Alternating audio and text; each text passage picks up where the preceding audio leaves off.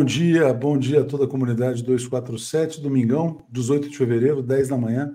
Começa aqui o programa clássico do YouTube brasileiro, Bom Dia 247, com o Hilde Florestan e eu, Leonardo Atush. Bom dia, Hilde, tudo bem? Bom dia, Atush. Como é que vocês estão aí em São Paulo? Nos preparativos para o dia 25? os, pre os preparativos para o passeio para a exposição agropecuária. Exposebu na Paulista. Exposebu na Paulista. Ai, meu Deus. Está mais, tá mais para uma, uma exposição do, do, dos demônios, né? dos e diabos. Com alta, é, e é. com uma alta emissão de gases de estufa, né? É. Você sabe que isso é uma sacanagem, né? Porque, assim, quer dizer, é, eu, eu, frequentei muito as exposições agropecuárias, é, o pessoal não, não, sabe, mas eu tenho passado no jornalismo rural, né? Ah. Eu fui o idealizador, idealizador de uma revista que se chama, se chama ainda Dinheiro, Dinheiro Rural, da ah. editora ah. 3. É, e além de inteligentíssimos, né, vamos dizer assim, o gado, o gado brasileiro, é, são, não são esses animais assim, quer dizer, que vão assim, ah, tocou o berrante, obedeceu, não é assim também, não.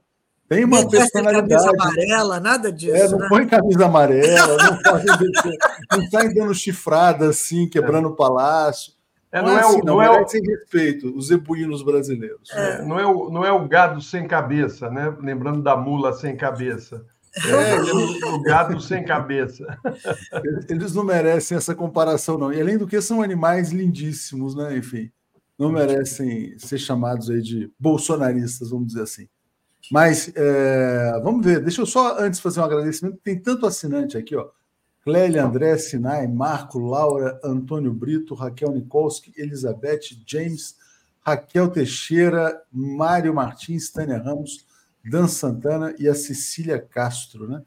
E aqui a lembrança fundamental do Hussein: pela liberdade de Assange, usem Free Assange Now. Ana Lígia, parabéns, Léo, brilhantes jornalistas e toda a maravilhosa comunidade pelo merecidíssimo Prêmio Best. Aí já tem um mote para a gente começar o programa de hoje. O que, que você achou, Ilde, de, uh, de a gente ter sido, na verdade, escolhido como o melhor canal de política do Brasil no voto popular, né? Importante é isso, no voto popular. Achei voz justo. Voz de Deus. É, voto do povo, não foi voto, voto de, de, de, comissão, não, foi voto lá. Voto, né, exatamente. Voto. Agora, eu acho que foi justo, foi, assim, foi uma coisa correta. Vox Populi, Vox Dei. O 247 merece pelo seu pioneirismo, pela sua coerência, pelos seus objetivos claros de da soberania, visando a soberania nacional, a reconstrução do Brasil, um novo projeto. Enfim, nós eu estou muito honrada de, de, participar desse grupo de tirar uma casquinha nesse troféu mínima Super casquinha, não, né, Eude? Por favor. Uma, né? uma casquinha. e muito feliz de, de, de, ver o reconhecimento, que é raro, né, Léo? Reconhecimento é uma, é uma coisa muito rara na carreira profissional. E você, com a sua luta, o seu esforço, a sua, o seu pioneirismo, né? E, e foi uma batalha, e tem sido, né? Nós, nós a gente está ali é uma guerrilha diária. É, nós somos os Vietcongs do, do jornalismo brasileiro, contra tudo e contra todos, né? Estamos sobrevivendo, estamos fazendo, estamos insistindo.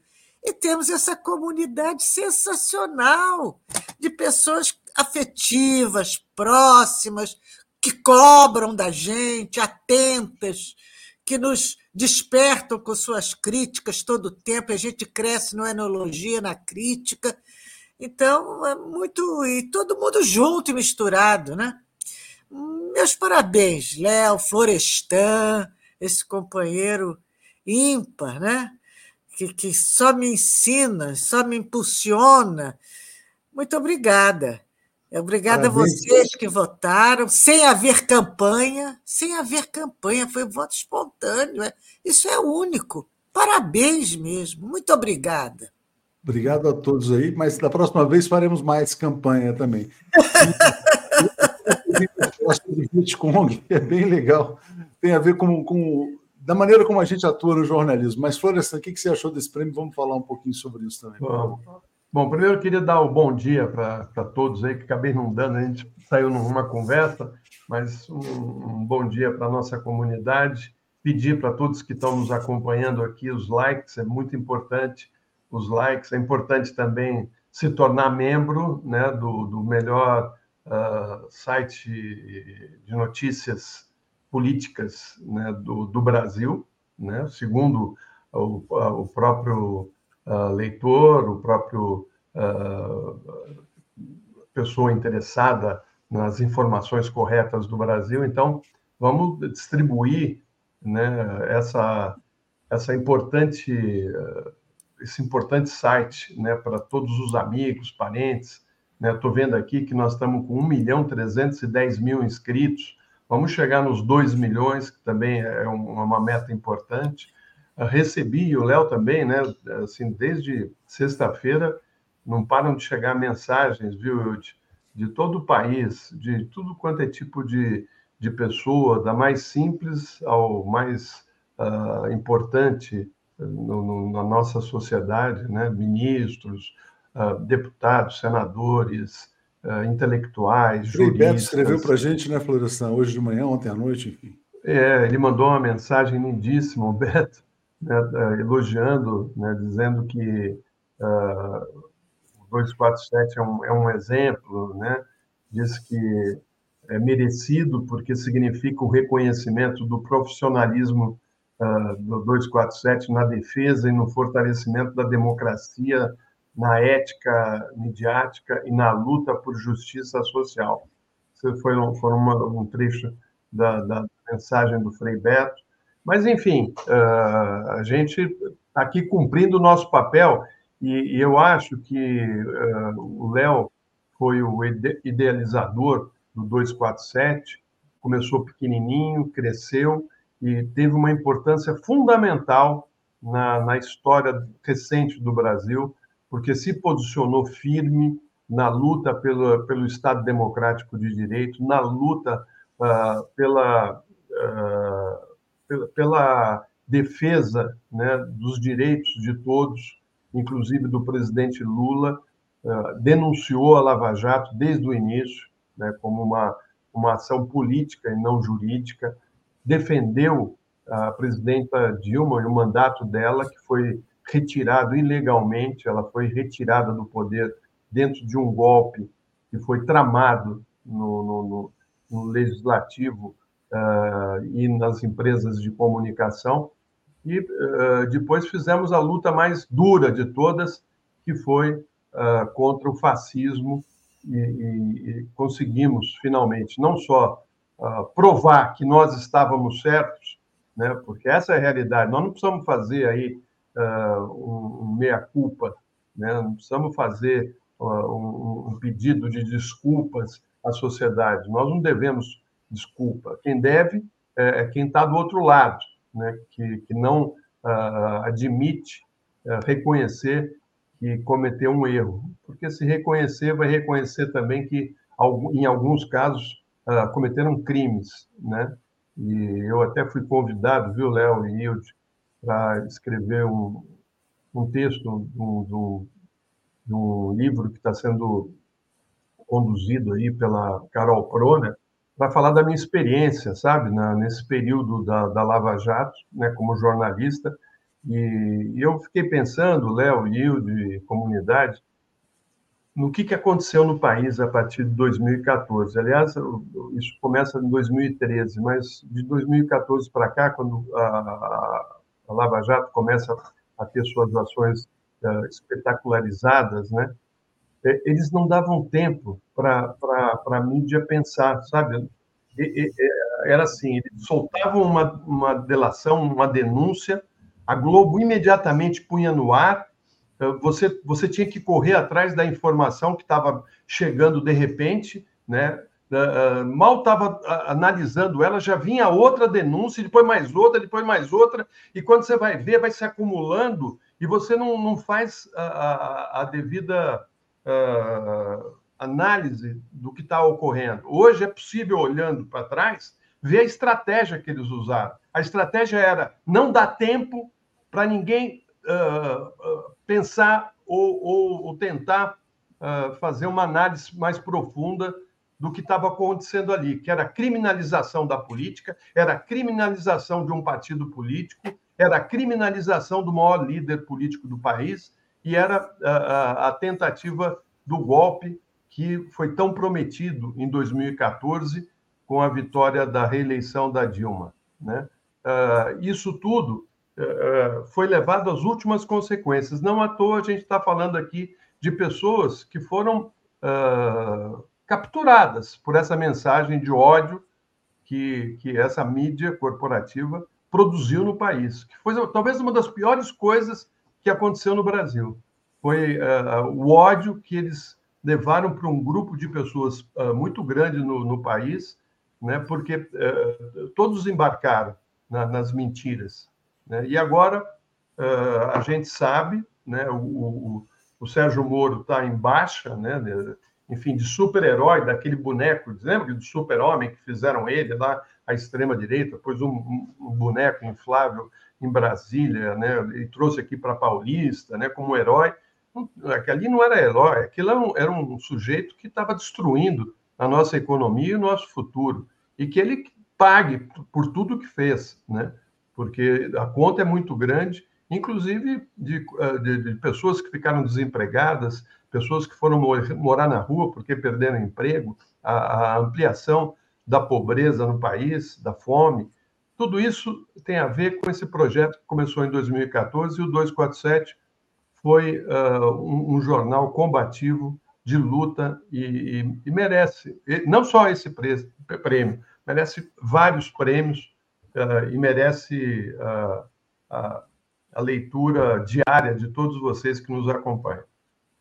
Não, muito bom, obrigado, Florestan. E ah, uma alegria saber que nós vamos então ser coautores, porque eu também fui convidado para ah, então. escrever um artigo nesse livro, que eu acho que ele vai. Na verdade, ele é uma obra aí para falar sobre 10 anos da Operação Lava Jato, que são 10 anos, na verdade, da guerra contra o Brasil, né? Foi isso que aconteceu. Deixa eu ler os comentários, já já eu falo sobre a questão dos Vietcongs, né? É, Gilberto Luiz, Léo, a Rita von Hunt foi por 20 dias a Cuba, visitou sete cidades conversou com centenas de cubanos. Vale muito uma entrevista com ela, tem muito a dizer. Vamos procurar então a Rita von Hunt. Obrigado aqui pela dica. Maria Queiroz, parabéns a toda a equipe pelo prêmio, mais do que merecido. Tenho certeza que muitos de nós somos agradecidos por vocês manterem nossa sanidade mental durante quatro anos de desgoverno. Eu acrescentaria os dois anos de golpe também do Michel Temer. Né? Jairo, Costa, uh, Jairo Costa, 13 de março próximo será um aniversário e best, exatamente. Deise Azevedo, me sinto premiada também, principalmente após esse último ano, quando houve tantos ataques ao 247. Pois é, né? O pessoal ataca de vez em quando, a gente não, a gente não faz mal a ninguém. Parabéns, Léo, conte sempre com a gente. Obrigado. É, Maria Socorro. Ah, bom dia, ótimos jornalistas, prezado Atushi. Ontem você falou com o Joaquim que ia deixar de lado não, não falei que ia deixar de lado a modéstia, eu falei que a gente ia deixar de lado a ausência de marketing, a gente ia começar a fazer marketing, né? Eu vou continuar sendo modesto, acho que assim, isso acho que é bom. Durante todas as fases solicitando votos tal, veículo forte é preciso. Não, tudo bem, vamos pedir voto, mas sem. Não vamos nos achar por causa disso também, né? Ana Lúcia Mello, parabéns, Léo. A batalha foi tipo Davi contra Golias, assim desde o golpe contra Dilma. Rinaldo parabenizando também. E a Josélia dizendo, chegando da maravilhosa aula do, do, do Vassoler, transmitida ontem, né? Obrigado por mais esse programa. Que legal, estreou ontem, então, um programa semanal com Flávio Vassoler, chamado Filosofia do Cotidiano, todo sábado, 19 horas. É, Hussein já tinha falado da liberdade do Assange. O que, que eu queria falar sobre a questão do, de ser, de certa maneira, um Vietcong, né? É, hoje, de manhã cedinho, que estava acontecendo? O presidente Lula estava na Etiópia, né, concedendo uma entrevista coletiva. A TV 247 ainda vai chegar lá, mas ela não tem os meios para mandar um repórter em todas as viagens internacionais do presidente Lula e nem mesmo nas viagens nacionais. É muito caro você mandar um jornalista para lá, hotel, isso aquilo tal. A gente não tem o porte dos grandes veículos de comunicação ainda. No entanto, no entanto, uma coisa me chamou a atenção. Quando o Lula foi lá numa cúpula africana, viagem importantíssima, um monte de acordos Brasil-África, econômicos, cooperação cultural, cooperação na área do agro, cooperação na área da saúde, etc. E tal. Aí vem a coletiva. Começa uma jornalista da África do Sul, faz uma pergunta sobre África. O Lula responde. Quando chega na hora dos jornalistas brasileiros, parece que eles são meninos de recado do Império. Né? Então, a primeira pergunta foi se o Lula não ia é, fazer como os Estados Unidos, o Macron estão fazendo, e culpar o Vladimir Putin pela morte do Navalny. Foi uma pergunta da CNN. Aí depois a segunda pergunta, para o Lula explicar a crise da segurança pública depois da questão lá de Mossoró. A terceira pergunta também era uma pergunta, tipo assim, ah, o Lula não vai condenar a Venezuela por isso, por aquilo, parecia assim, tipo assim, olha, chegaram as ordens lá de cima, né? E a imprensa aqui no Brasil tem que fazer isso. Aí a gente estava aqui escutando a entrevista coletiva, e mesmo sem estar presente, né, a gente pôde, então, manchetar essa fala do Lula, que eu achei importantíssima, em que o Lula responde: não podemos fazer pré-julgamento, disse o presidente Lula sobre a morte do Navalny. Ele falou o seguinte: ó, tem que esperar, tem que esperar ali, quer dizer, na verdade, é a investigação que vai ser feita. Né? O, o Brasil não tem que ser arrastado para a Guerra Fria dos Estados Unidos contra a Rússia, porque o repórter da CNN quer. Né? E o Lula teve uma decisão muito coerente. Aliás, tem um artigo espetacular no Brasil 247 é, do Marcelo Zero, dizendo por que, que o Itamaraty acertou ao não se precipitar, dizendo que política externa é coisa séria, né? tem consequências. O Brasil tem grandes interesses aí na relação econômica, geopolítica com a Rússia, e essa imprensa só atrapalha. Aí nós, os Vietcongs, a gente chega, escuta a entrevista, sobe na manchete. Eu acho que a gente subiu, inclusive, antes da CNN, porque na hora que o repórter estava perguntando, o Lula estava respondendo, a gente já estava escrevendo aqui. Mas por que, que isso é possível hoje? É, e aí a gente tem que tirar o chapéu para a equipe da, da SECOM, do Paulo Pimenta, e todo mundo que participa, Agência Brasil, Gov, porque todos os eventos do presidente Lula estão sendo transmitidos ao vivo. Né? Então, mesmo sem estar presente na coletiva, se a gente tivesse lá, talvez a gente tivesse feito uma pergunta sobre África, né? que era o foco da viagem. Mesmo sem estar presente, a gente consegue atuar na comunicação, equilibrando um pouquinho esse jogo. Então, está aqui. Os Vietcongs assim dão trabalho. Enfim. E a versão que vai prevalecer na imprensa brasileira, só queria fechar com isso. Por mais que eles gritem, porque tinha gente na Globo News ontem dizendo o Lula está, então, na verdade, passando pano para o assassino Vladimir Putin, etc. e tal.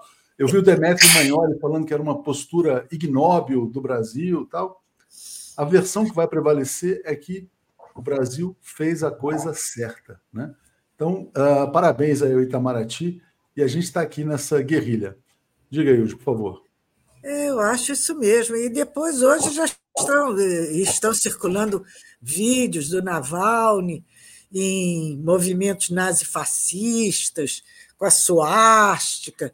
Nós temos. E não existe nenhuma prova de que ele tenha sido assassinado. Tem que ser caracterizado isso, né? não se precipitar, como você bem disse, porque o repórter da CNN resolveu. Né? Tem que ver também quem direitinho, não é só o, o, o, a pessoa que antagoniza o Putin, não é só o, o inimigo do Putin, não é só uma pessoa que, que é contra a situação na Rússia atual, que não é que a gente totalmente concorde, é uma pessoa que tem esse histórico de nazifascismo também. E isso precisa ser evidenciado. Não é, Léo? Não, eu recebi um vídeo uh, dele, assim, o vídeo é assustador. É. Ele fala assim, o vídeo dele é assim, que olha, eu não vou reproduzir para não ter nenhum tipo de problema. Mas ele falou, olha, é muito ruim quando você tem baratas invadindo a sua casa, né? Aí você usa lá o inseticida, tal, aquela coisa. Era um estilo meio MBL, mamãe falei, dessa é. escola, sabe? Aí falou, é mais muito pior do que quando você tem baratas é você ter ele não, eu não sei se ele fala muçulmanos, né? Mas é porque tem uma parcela muçulmana na Rússia também, na região do Cáucaso. É. Aí, em vez de usar inseticida, você usa um revólver e mata. Assim. O vídeo do cara é assim. E ele foi preso. Eu não sei quais são as leis da Rússia. Eu não sei se estimular o ódio da cadeia, né? Se isso é uma questão criminal. Agora, por exemplo, Se uma mãe falei estivesse preso no Brasil e morresse na cadeia, o Lula não virava um assassino ditador por causa disso, né? Se ele tivesse preso por um crime, obviamente. Se isso lá na Rússia é um crime e deu cadeia, então essa é uma questão. Lula fez muito bem em não entrar nessa, nessa onda, nessa histeria. Eu acho que é, o Itamaraty está dando uma lição aí. Florestan, o que, que você acompanhou desse caso Alexei Navalny? Pois é, o Alexei, ele, ele é um, um líder uh, de extrema direita. Era, né? Era. Era, era. Daí ele mudou era. o discurso, mas a origem dele é ali. A, a Hilde tem razão. Ele usava a suástica e, enfim, a formação dele não é muito boa. Mas isso não quer dizer que a gente esteja apoiando a morte de ninguém. Uh, o que a gente acha é que o presidente Lula e a diplomacia brasileira tem que ser coerente com o seu posicionamento de defesa uh, da, da, do, do, Estado democrático de direito e, do, e da, uh, da investigação. Porque você não pode sair já condenando o, o chefe de Estado de um país antes de, da, da apuração dos fatos. Uh, é bom lembrar que os Estados Unidos têm aí na sua história tantas mortes causadas é, contra opositores, que é uma coisa absurda, sem fim. Perseguições mesmo à, à esquerda. Né? Pega na história dos Estados Unidos o tempo todo, o tempo todo perseguindo políticos, jornalistas. Uh, uh, pega a época do macartismo né, e vê o que, que acontecia com os artistas, a maneira como eles eram punidos, perseguidos, e alguns até mortos. Né? Pega aí e vê o que, que eles fizeram com a América do Sul, né? Uh, eu gozado que essa mídia não falava nada quando o Brasil estava ali alinhado com o Pinochet, né? que matou milhares de pessoas no Chile, da maneira mais cruel. Né? Eu não quero aqui defender o Putin, nem tenho simpatia por ele, para dizer a verdade, né? Uh, mas acho que o país, o Brasil, ele tem que agir uh, dentro, dentro dos seus critérios uh, diplomáticos e de, do interesse do Brasil tem que colocar sempre o Brasil em primeiro lugar. O que, interessa para o Brasil? Porque ali, uh, esses países imperialistas, eles estão atuando o tempo todo por interesses. Né? O que os Estados Unidos fazem no mundo é, é uma coisa uh, horrível, horrorosa. Né? A maneira como eles utilizam da guerra para fazer dinheiro e, e, e, e ter uh, firmada ali a sua posição de um país imperialista. E, a condenação, por exemplo, uh, da, da, de alguns países uh, do Oriente Médio, né, que os Estados Unidos fazem, não só a condenação, mas fazem até no mundo como um todo, esse bloqueio econômico cruel na, na, na Venezuela, em Cuba, Quantas pessoas não morreram por conta desse, desse embargo econômico que o governo dos Estados Unidos impõe aos países que não se ajoelham nos pés dele? Quantas pessoas morreram? E alguém fala alguma coisa? A mídia pergunta alguma coisa? Pergunta para o presidente o que, que ele vai falar para o Biden a respeito das mortes que estão ocorrendo na Palestina, né? o genocídio que está é, em curso, com milhares de mães e crianças sendo mortas, de famílias destruídas? Né? Ninguém faz essa pergunta. Né? ao contrário, acham que tem que apoiar o, o ditador Netanyahu. Esse, esse ditador é legal. Esse aí é dos bons, né? Porque vai lá, mata uh, médicos da ONU, uh, invade hospitais, mata pacientes que estão ali sofrendo porque não tem eh, as condições ideais para ser tratado, e uma cidade que está sendo literalmente destruída. Eles estão tirando os palestinos do seu país e estão pegando para eles. E a nossa mídia acha isso muito legal, muito humano, muito democrático. Então, o presidente Lula, ele é um homem já com muita experiência, uh, conhece muito bem a política internacional, mais do que nós três aqui, mais do que toda essa mídia uh, possa imaginar, e ele, ele, ele toma sempre as atitudes corretas. Tem um grupo uh, de assessores muito bem preparado, e, e, ele, ele não poderia ter outra decisão a não ser essa, de falar: vamos aguardar né, o, que, o que aconteceu, as, as informações, e, e, enfim, o Brasil não vai enfiar essa colher ali só para fazer média com o tio Sam. Não vai mesmo, não, e nem deve fazer isso. E acho que ele tem que continuar nessa cruzada pela paz no mundo, porque isso uh, coloca ele num outro patamar uh, como chefe de Estado. Eu, eu, imagino que a Ilde concorde comigo, né, Ilde? Porque o que nós estamos vendo ali uh, no, no, no Oriente Médio é a maneira como os Estados Unidos têm se comportado e como a nossa mídia tem feito essa, a cobertura desse conflito, é, é, é assim, é de você ficar decepcionado uh, com, com uh, aonde nós chegamos aqui no Brasil. Né? A informação uh, levada sempre de, de acordo com os interesses econômicos e políticos do, do império e dos países imperialistas. Eu concordo plenamente, Florestan. E digo mais: é, não somos só nós e, e, outros que estão protestando contra é, o que o Netanyahu vem fazendo em Israel. Já existem diariamente protestos contra o governo de Netanyahu a favor de eleições antecipadas em todo o país. Em todo o país há movimentos e, e protestos e manifestações para que as eleições sejam antecipadas, sabe? E, e, uhum. inclusive, um presidente do maior sindicato trabalhista de Israel, Arnon Bardavi, ele é, faz pressão para isso, diz que Israel precisa definir uma data para as eleições e, e que o ele, se fosse ele, o Netanyahu, ele já teria renunciado. Ele tem que assumir a responsabilidade pelo que está acontecendo e, e, e, decisões que ele toma por si mesmo. Então, não, somos, não é só assim como na Brown University, houve uma manifestação linda nos Estados Unidos dos alunos com os professores agora em apoio aos palestinos. Ontem, em Londres, as ruas estiveram cheias, com uma manifestação, outra manifestação, mais uma manifestação. Ninguém uhum. aguenta mais ver as cenas de horror agora que estão ocorrendo em Rafa. Que coisa horrível aquilo.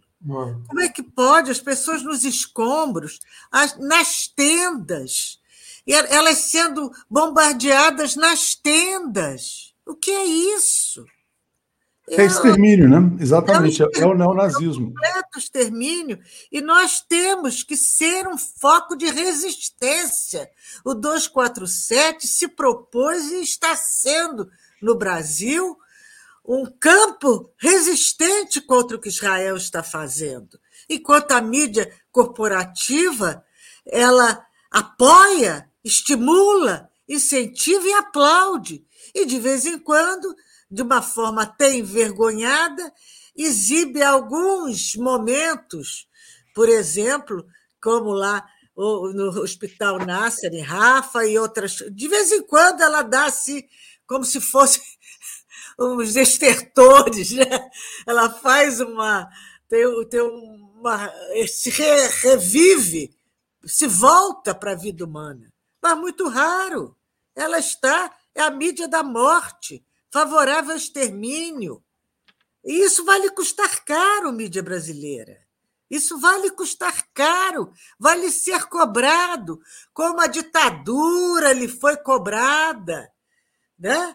Isso vai lhe ser cobrado, apesar de todas as vantagens que, que, que essa mídia possa ter no poderio é, israelense, no poderio financeiro, econômico, de corporações. Mesmo assim, a mídia brasileira vai sofrer a vergonha. Até o Biden já está refazendo o seu discurso, adequando o seu discurso porque ele está vendo que não será eleito com este apoio, porque o povo americano não é apenas o povo trampiano. Existe um povo que se importa, existe um povo eh, humanista, existe um povo que apoia eh, eh, esse tratamento humanitário da ONU, de trabalha, dos trabalhadores da ONU que estão sendo perseguidos.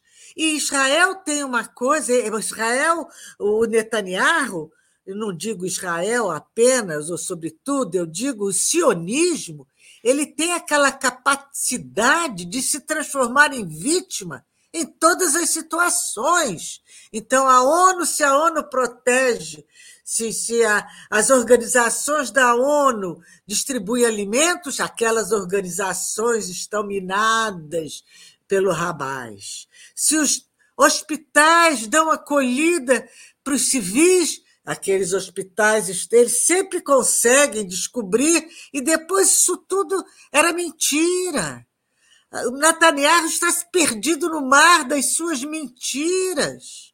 São mentiras sucessivas que depois são desmentidas, como dos bebês decapitados, que é, era inteligência artificial, as imagens que foram geradas.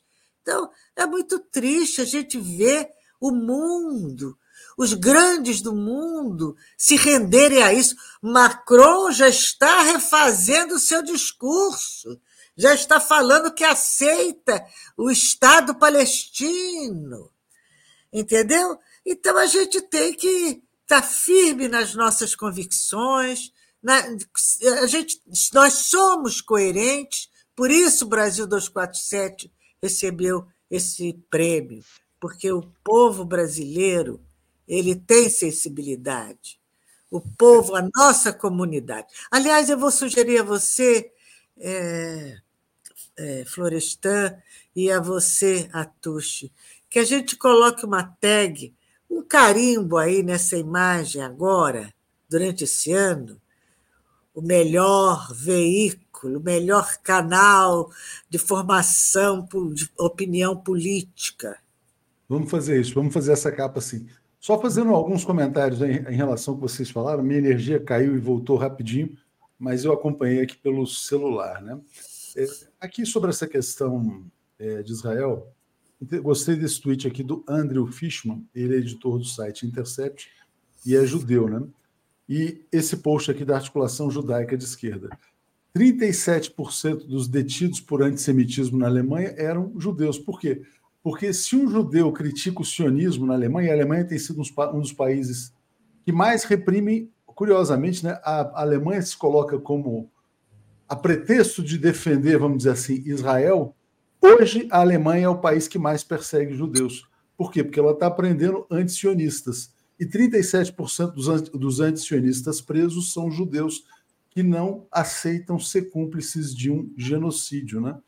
É, disse aqui o Andrew Fishman, 2024 está foda. Então a gente volta a ver a Alemanha perseguindo os judeus a pretexto de defender Israel.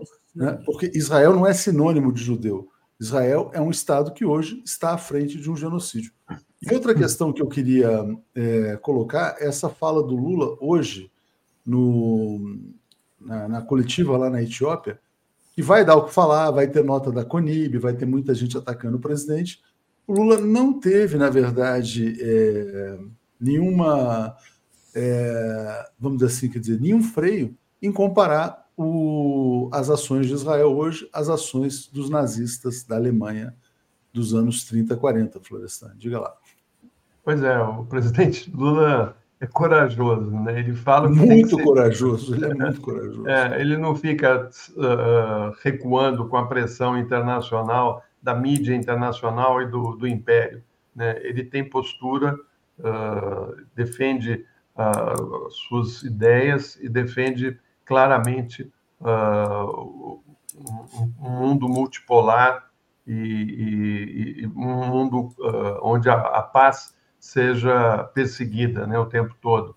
E acho que ele fez uma comparação correta, porque os próprios judeus que estão lá na Alemanha, os 37% que foram presos pela polícia alemã, certamente pensam o mesmo do Netanyahu. Né? Não é uma, uma coisa que uh, da esquerda. Isso não, não, tem nada a ver com esquerda nem direita.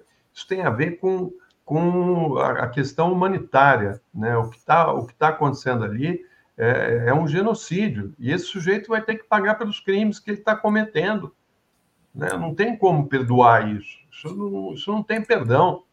Né? É uma vergonha para a humanidade, uma vergonha para o mundo.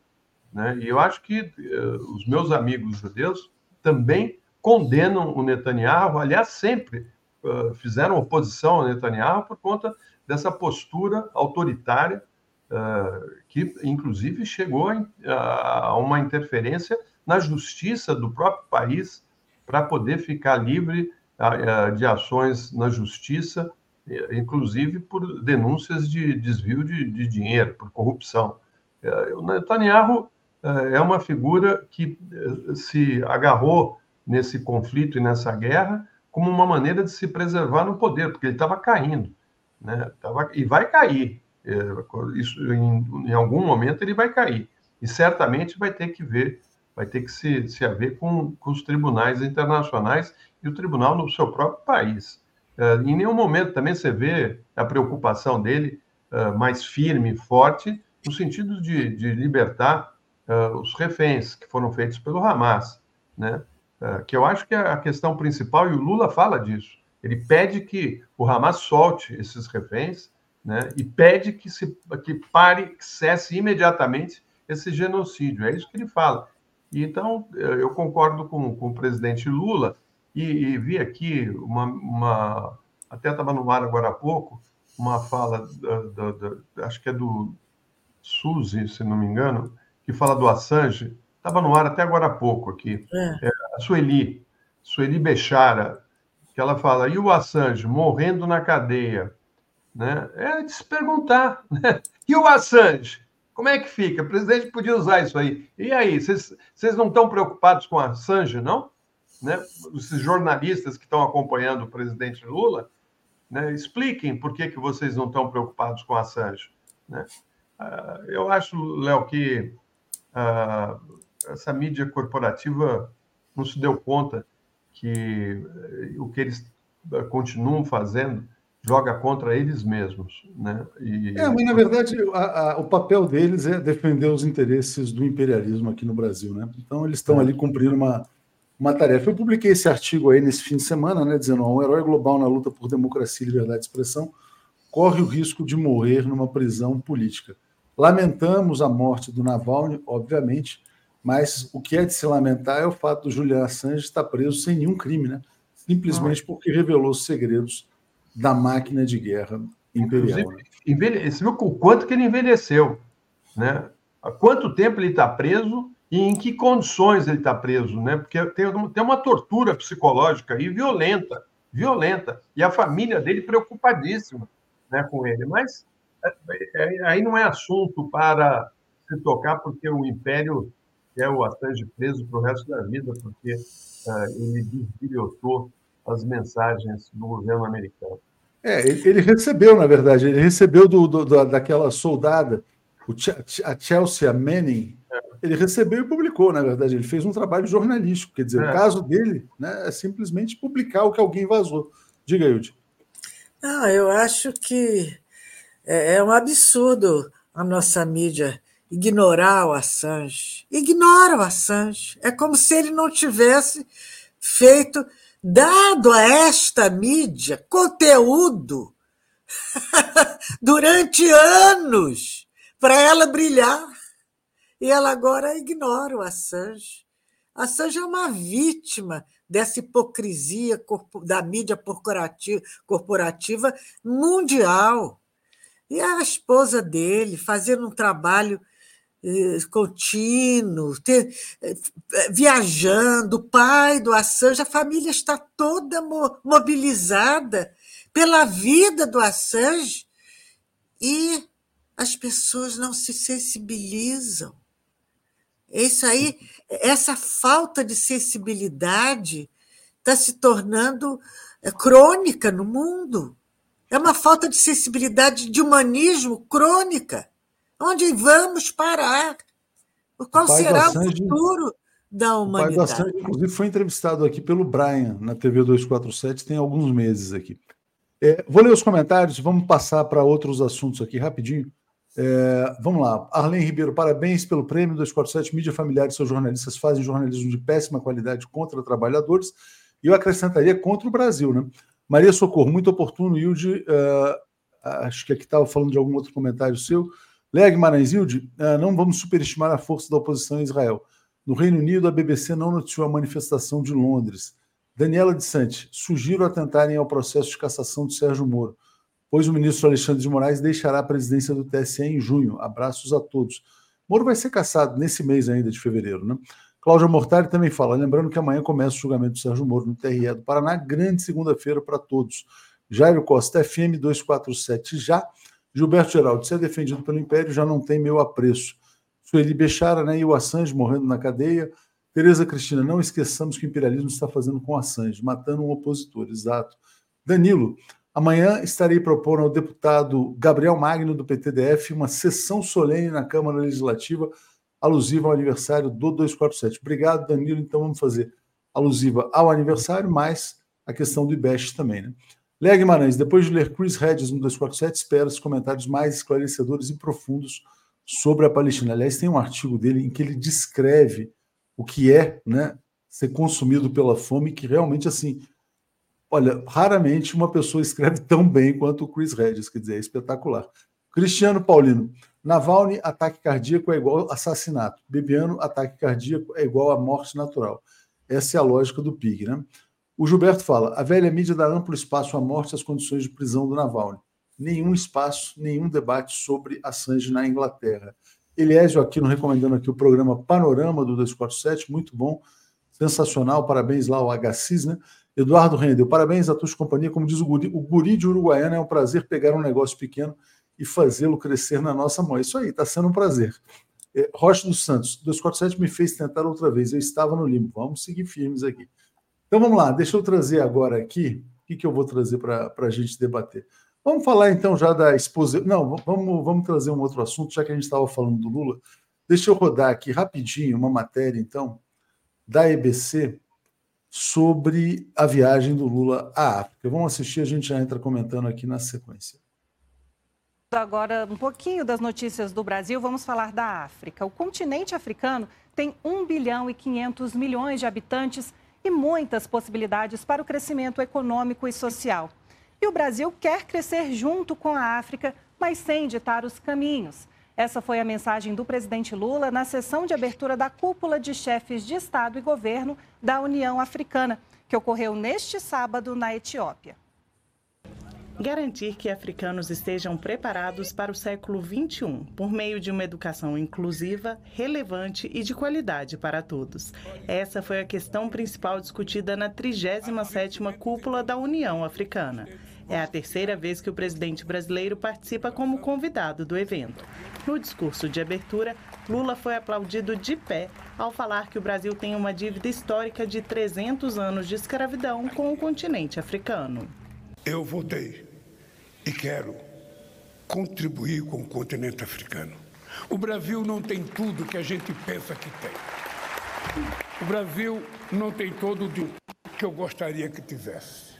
Mas o que eu gostaria de terminar minhas palavras é dizendo para vocês: tudo, muito ou pouco, que o Brasil tem, eu quero compartilhar com os países africanos, porque nós temos uma dívida histórica de 300 anos de escravidão. E a única forma de pagar é com solidariedade e com muito amor. Lula também afirmou que serão ampliadas as parcerias com o continente nas áreas de educação, saúde, agricultura e meio ambiente, com maior oferta de bolsas para receber estudantes africanos, ampliação do acesso a medicamentos e incentivos para a produção de alimentos. Vamos ampliar o número de bolsas ofertadas para receber estudantes africanos em nossas instituições públicas e de ensino superior. Estamos dispostos a desenvolver programas educacionais na África e a promover intenso intercâmbio de professores e pesquisadores. Vamos colaborar para que a África possa se tornar independente na produção de alimentos e energia limpa e renovável. Pouco antes da cúpula, Lula esteve em uma reunião bilateral com o primeiro-ministro da autoridade palestina, Mohammad Shitaye. Ele agradeceu o apoio e a solidariedade do Brasil ao povo palestino, reforçou a necessidade de um cessar-fogo imediato e a abertura para a entrada de ajuda humanitária.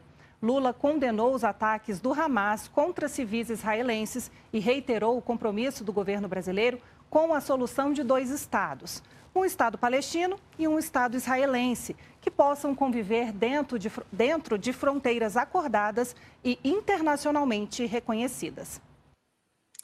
Muito legal, né? A gente vê as imagens lá da África, uma reportagem aí bem feita. E, Florestan, uma coisa boa, né? A gente poder compartilhar esse conteúdo do Repórter Brasil, da TV Brasil, é, aprimorando aqui a qualidade também da TV 247 que, que você achou, não só da reportagem, da, da parceria em si, mas também da própria participação do Lula na África?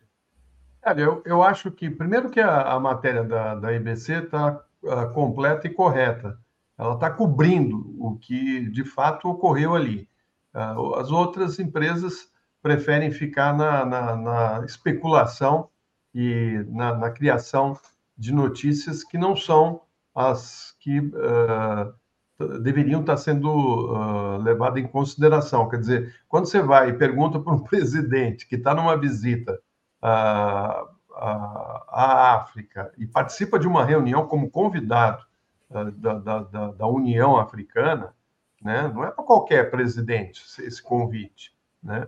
Aí você tem que explorar aquilo que está sendo uh, realizado ali, os acordos que vão ser firmados e tal. Não, o sujeito está preocupado com o que o presidente acha da, da fuga de, um, de dois prisioneiros um, do, do, do, presídio aqui do Brasil, ou uh, querer saber uh, do, do, presidente qual a posição que ele vai tomar em relação à, à questão uh, da, do, do, do, Putin, e, enfim, da Rússia e das questões que não tem nada a ver, que não está em pauta ali, né?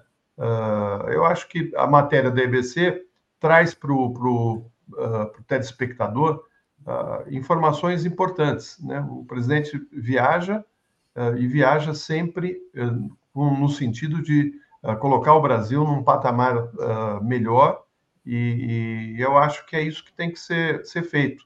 A informação que é negada está tá sendo veiculada pela EBC e, e aqui pela TV uh, do Brasil 247, né, que uh, todos uh, ficam sabendo do que, que o Lula propôs nessa reunião e o que, qual o objetivo do Brasil né, nesses encontros com os países africanos, principalmente na Etiópia e, e no Egito, né, onde o, o presidente teve logo no início da, da sua viagem, e está tá na cara que o, o Brasil está se colocando como um, um, um, país player né, nesse, no sul global. Ele falou, eu falo de boca cheia, sul global. Né?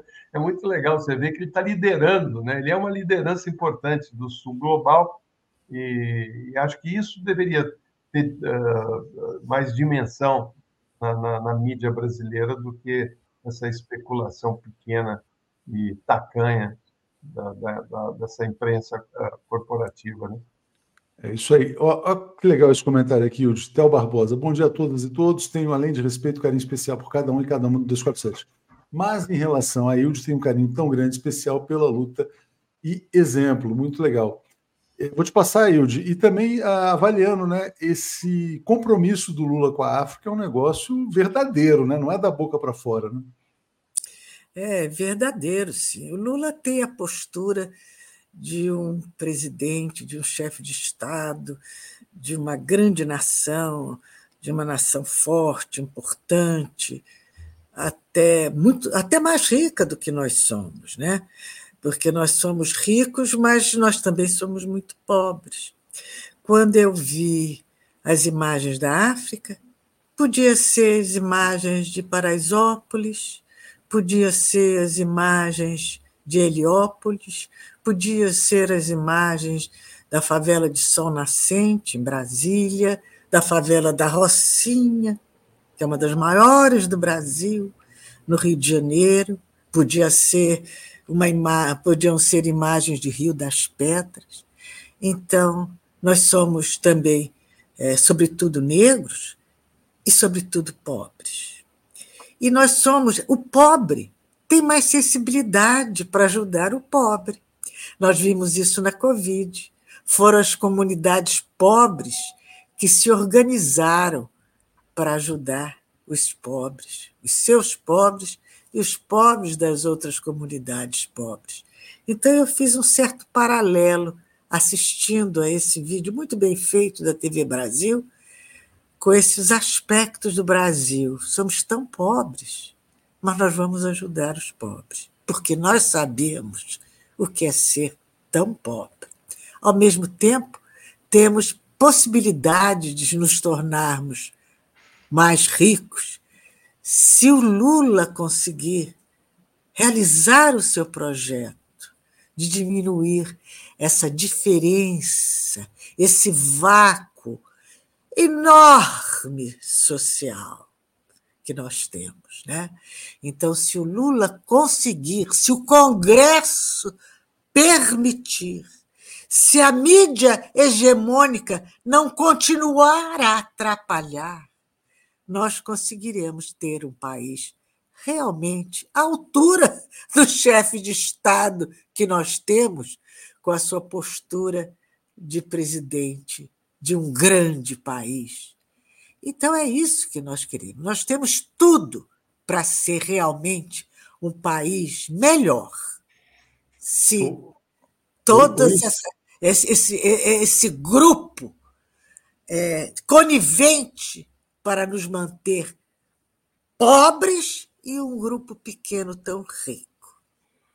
Eu, eu, eu tenho a sensação, Hilde Florestan, que é o seguinte: a gente está vivendo a tentativa pela direita tradicional de enterrar a extrema-direita fascista, que está tá sendo enterrada objetivamente.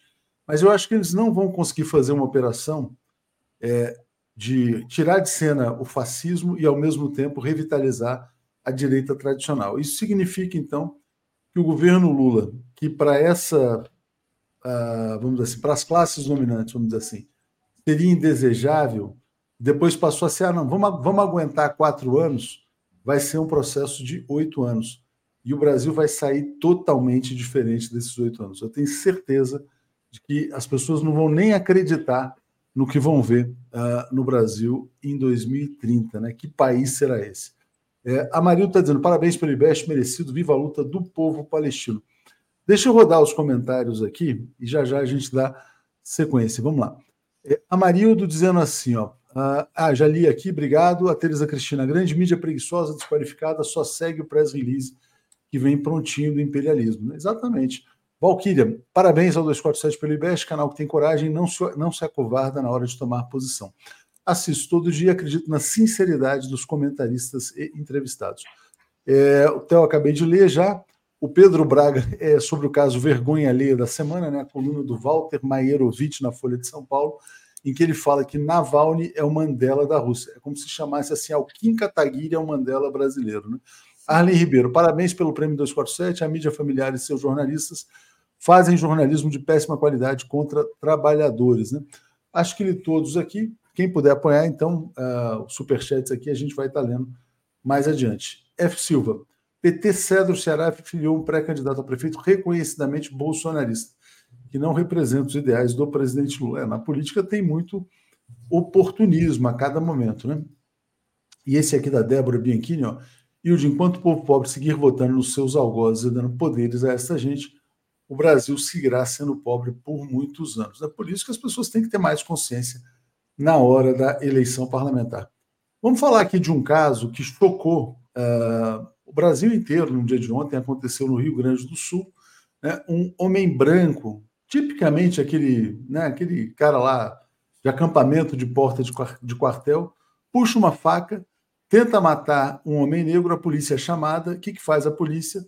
Ela prende o negro e deixa o branco lá, dando instruções para a polícia. Mais aqui uma reportagem que a gente vai rodar da TV Brasil, já passo para vocês aqui na sequência. Vamos lá.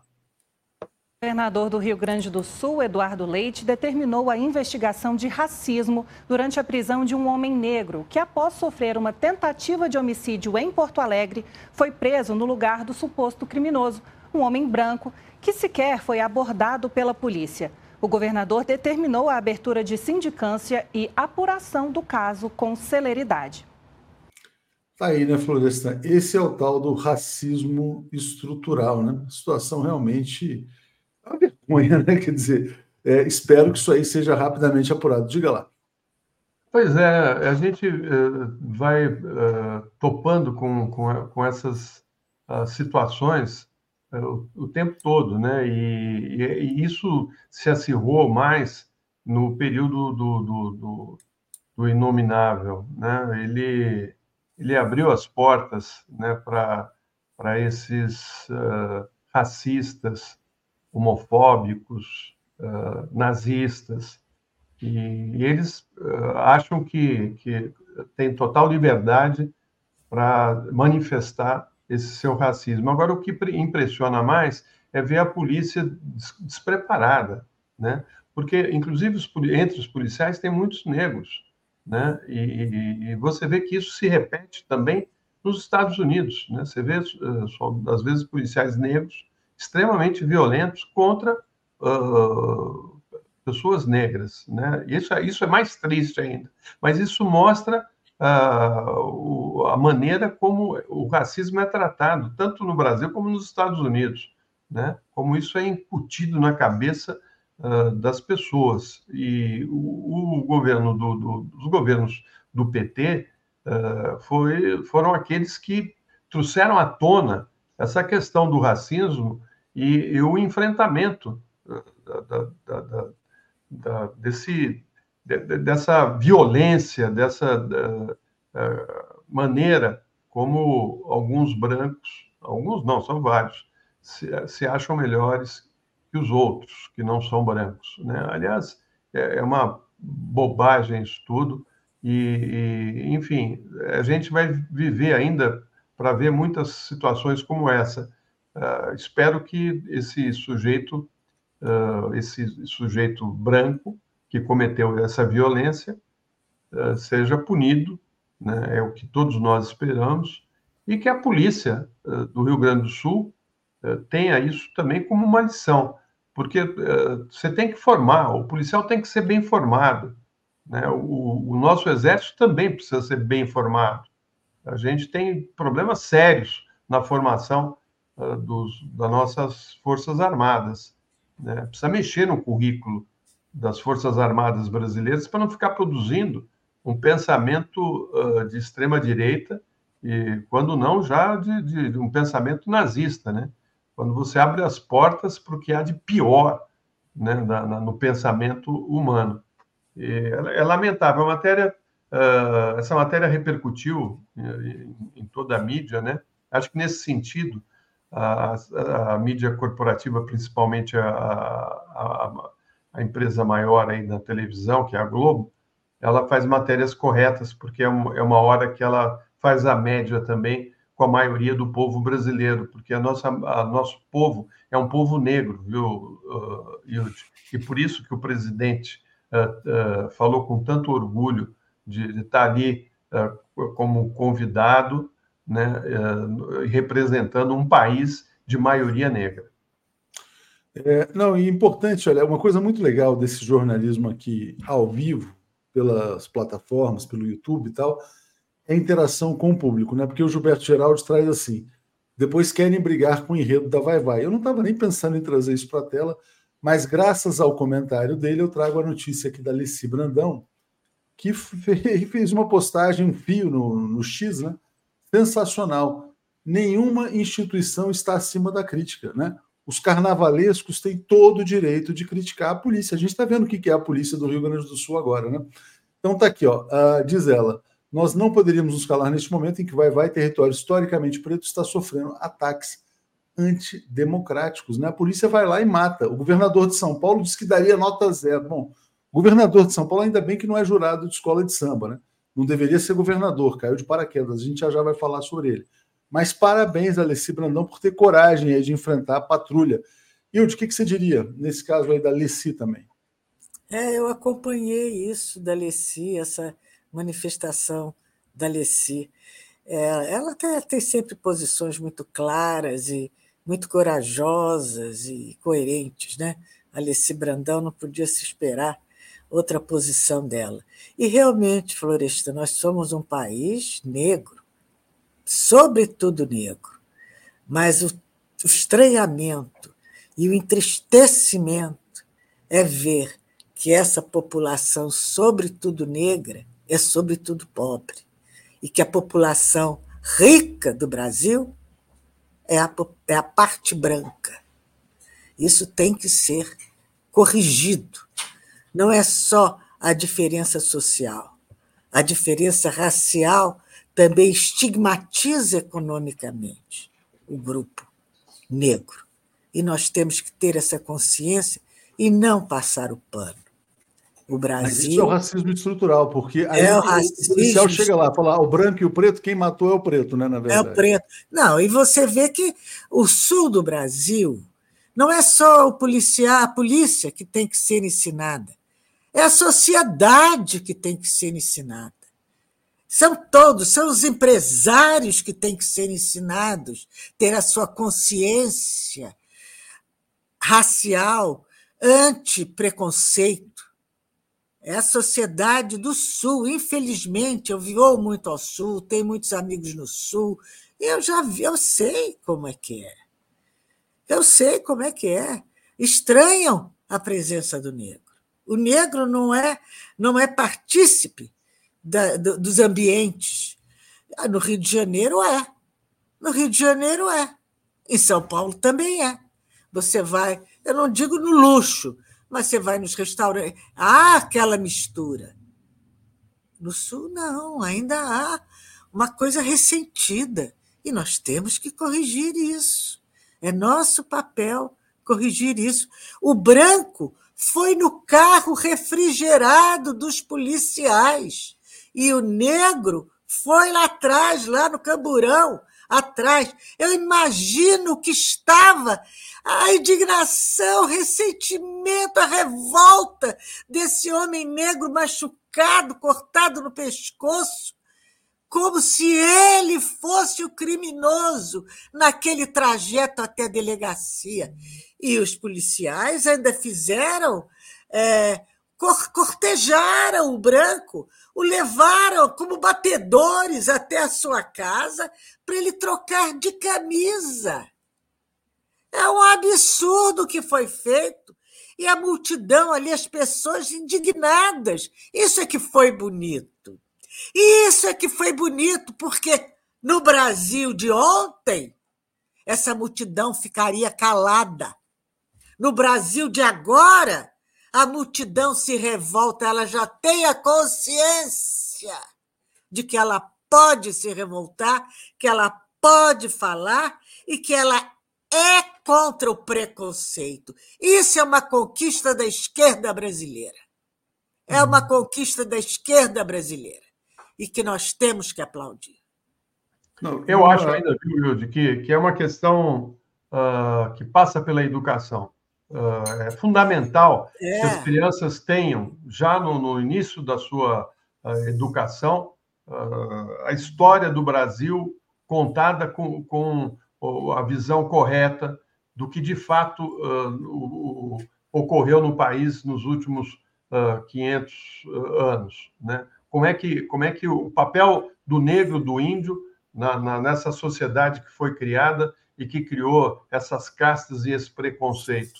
Né? É, é, é aí, é, na educação, que você pode começar a mudar o, o, país. Mas meu pai dizia que, que essa questão do racismo tem a ver né, com uma questão maior, que é a da pobreza. Né? Você tem uh, aí o, o, uma exclusão social, uh, e aí tem brancos também excluídos, mas o, o branco é, é, sofre menos o, preconceito do que o negro porque o negro tem dois problemas: ele é negro e é pobre. Né? Então, o, o preconceito é muito maior. E acho que o Lula e a Dilma, quando e, trazem. E, esse... e, muitas vezes, Florestan, desculpa, é pobre porque é negro, né? Porque, na verdade, Exatamente. não tem oportunidade. É pobre porque é negro. E muitos não têm nem condições de entrar num, num lugar frequentado pelos brancos mesmo, porque não tem nem dinheiro.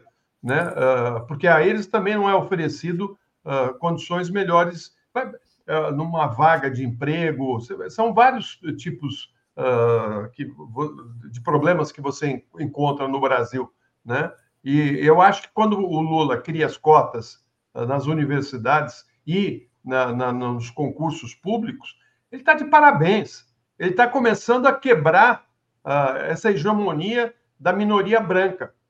Né? E por isso que essa minoria fica tão agressiva, que ela percebe que uh, tem um governo que quer um país mais justo e igual. Né? E eles querem continuar se sentindo superiores ao, ao, aos, aos negros. Essa é a questão.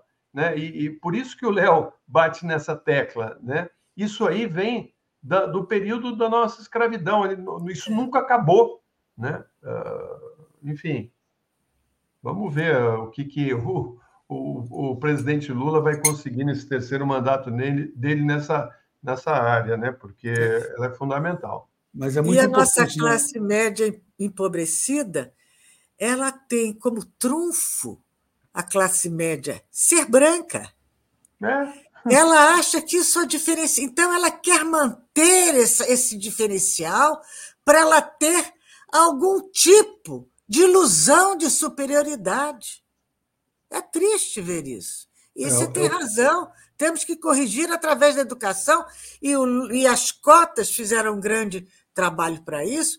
E, repito, a esquerda brasileira fez um belíssimo trabalho, não é, Florestan? Sim. Com a, com a promoção dessa consciência contra o preconceito. É isso aí. Bom, vamos ler aqui os comentários, então, uh, do pessoal. O Lair Severo, lá de Porto Alegre, dizendo: Hoje, 15 horas, na, na Avenida Oswaldo Aranha, 1279, manifestação contra o ato racista da Brigada Militar. É, ele também fala: prender o agredido negro e proteger o agressor branco não é caso de despreparo, é o racismo que existe há muito tempo na Brigada Militar. Roberta Graff, é meio discurso Lula na África, enquadrou FMI, neoliberalismo e sionismo. Né? É, Cláudia Virmon, no livro Guerra e Paz, Tolstói fala que nos salões aristocráticos se horrorizavam ao falar de Napoleão, sem diferenciar o homem comum de Napoleão, chefe de Estado. Júlia Lage, é, 2019, na Polícia Rodoviária Federal de Curitiba, estava com amigos que eram negros os fascistas vizinhos da Polícia Rodoviária Federal tiraram a arma para nós e a PM falou que não devíamos ir lá. Enfim, proteção zero. Né? Helena Leila, a vítima deve exigir indenização exemplar do Estado. O que é isso, né? Antônio Carlos Souza, ótima semana, compas da TV 247. Voltei aqui sem nunca sair, sempre na escuta. O IBEST é nosso, diadema presente. Carlos Alberto Veloso, a ONU desde 2000 pediu a extinção da PM. São resquícios da ditadura militar com herança dos capitães do mato. Precisamos de polícia judiciária para proteger o cidadão fazendo justiça. Né? Formação é só descer a lenha. É, obrigado ao Gilberto Geraldi, que tinha lembrado da Vai Vai. Para, obrigado aqui a Débora também, né? Acho que a gente já leu da Débora. Enquanto o povo pobre seguir votando nos seus algozes, é, o Brasil seguirá pobre por muito tempo. Já li tudo aqui.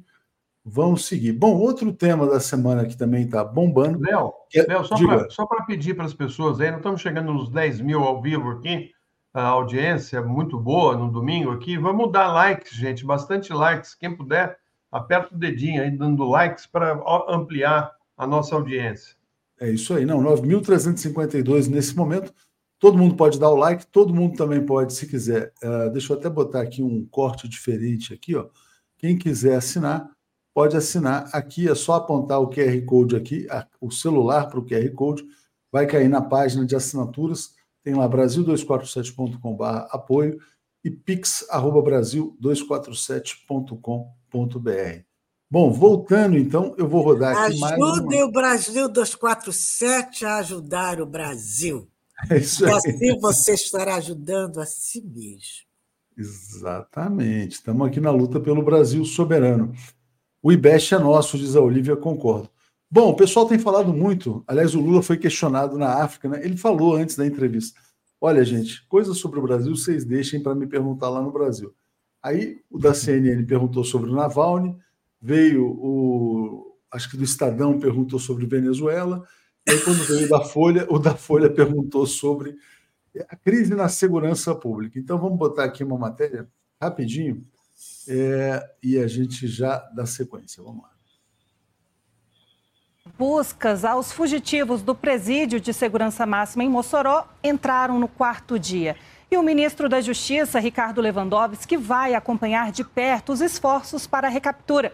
Quem traz as últimas informações é a repórter Flávia Peixoto. Oi, Flávia, boa noite.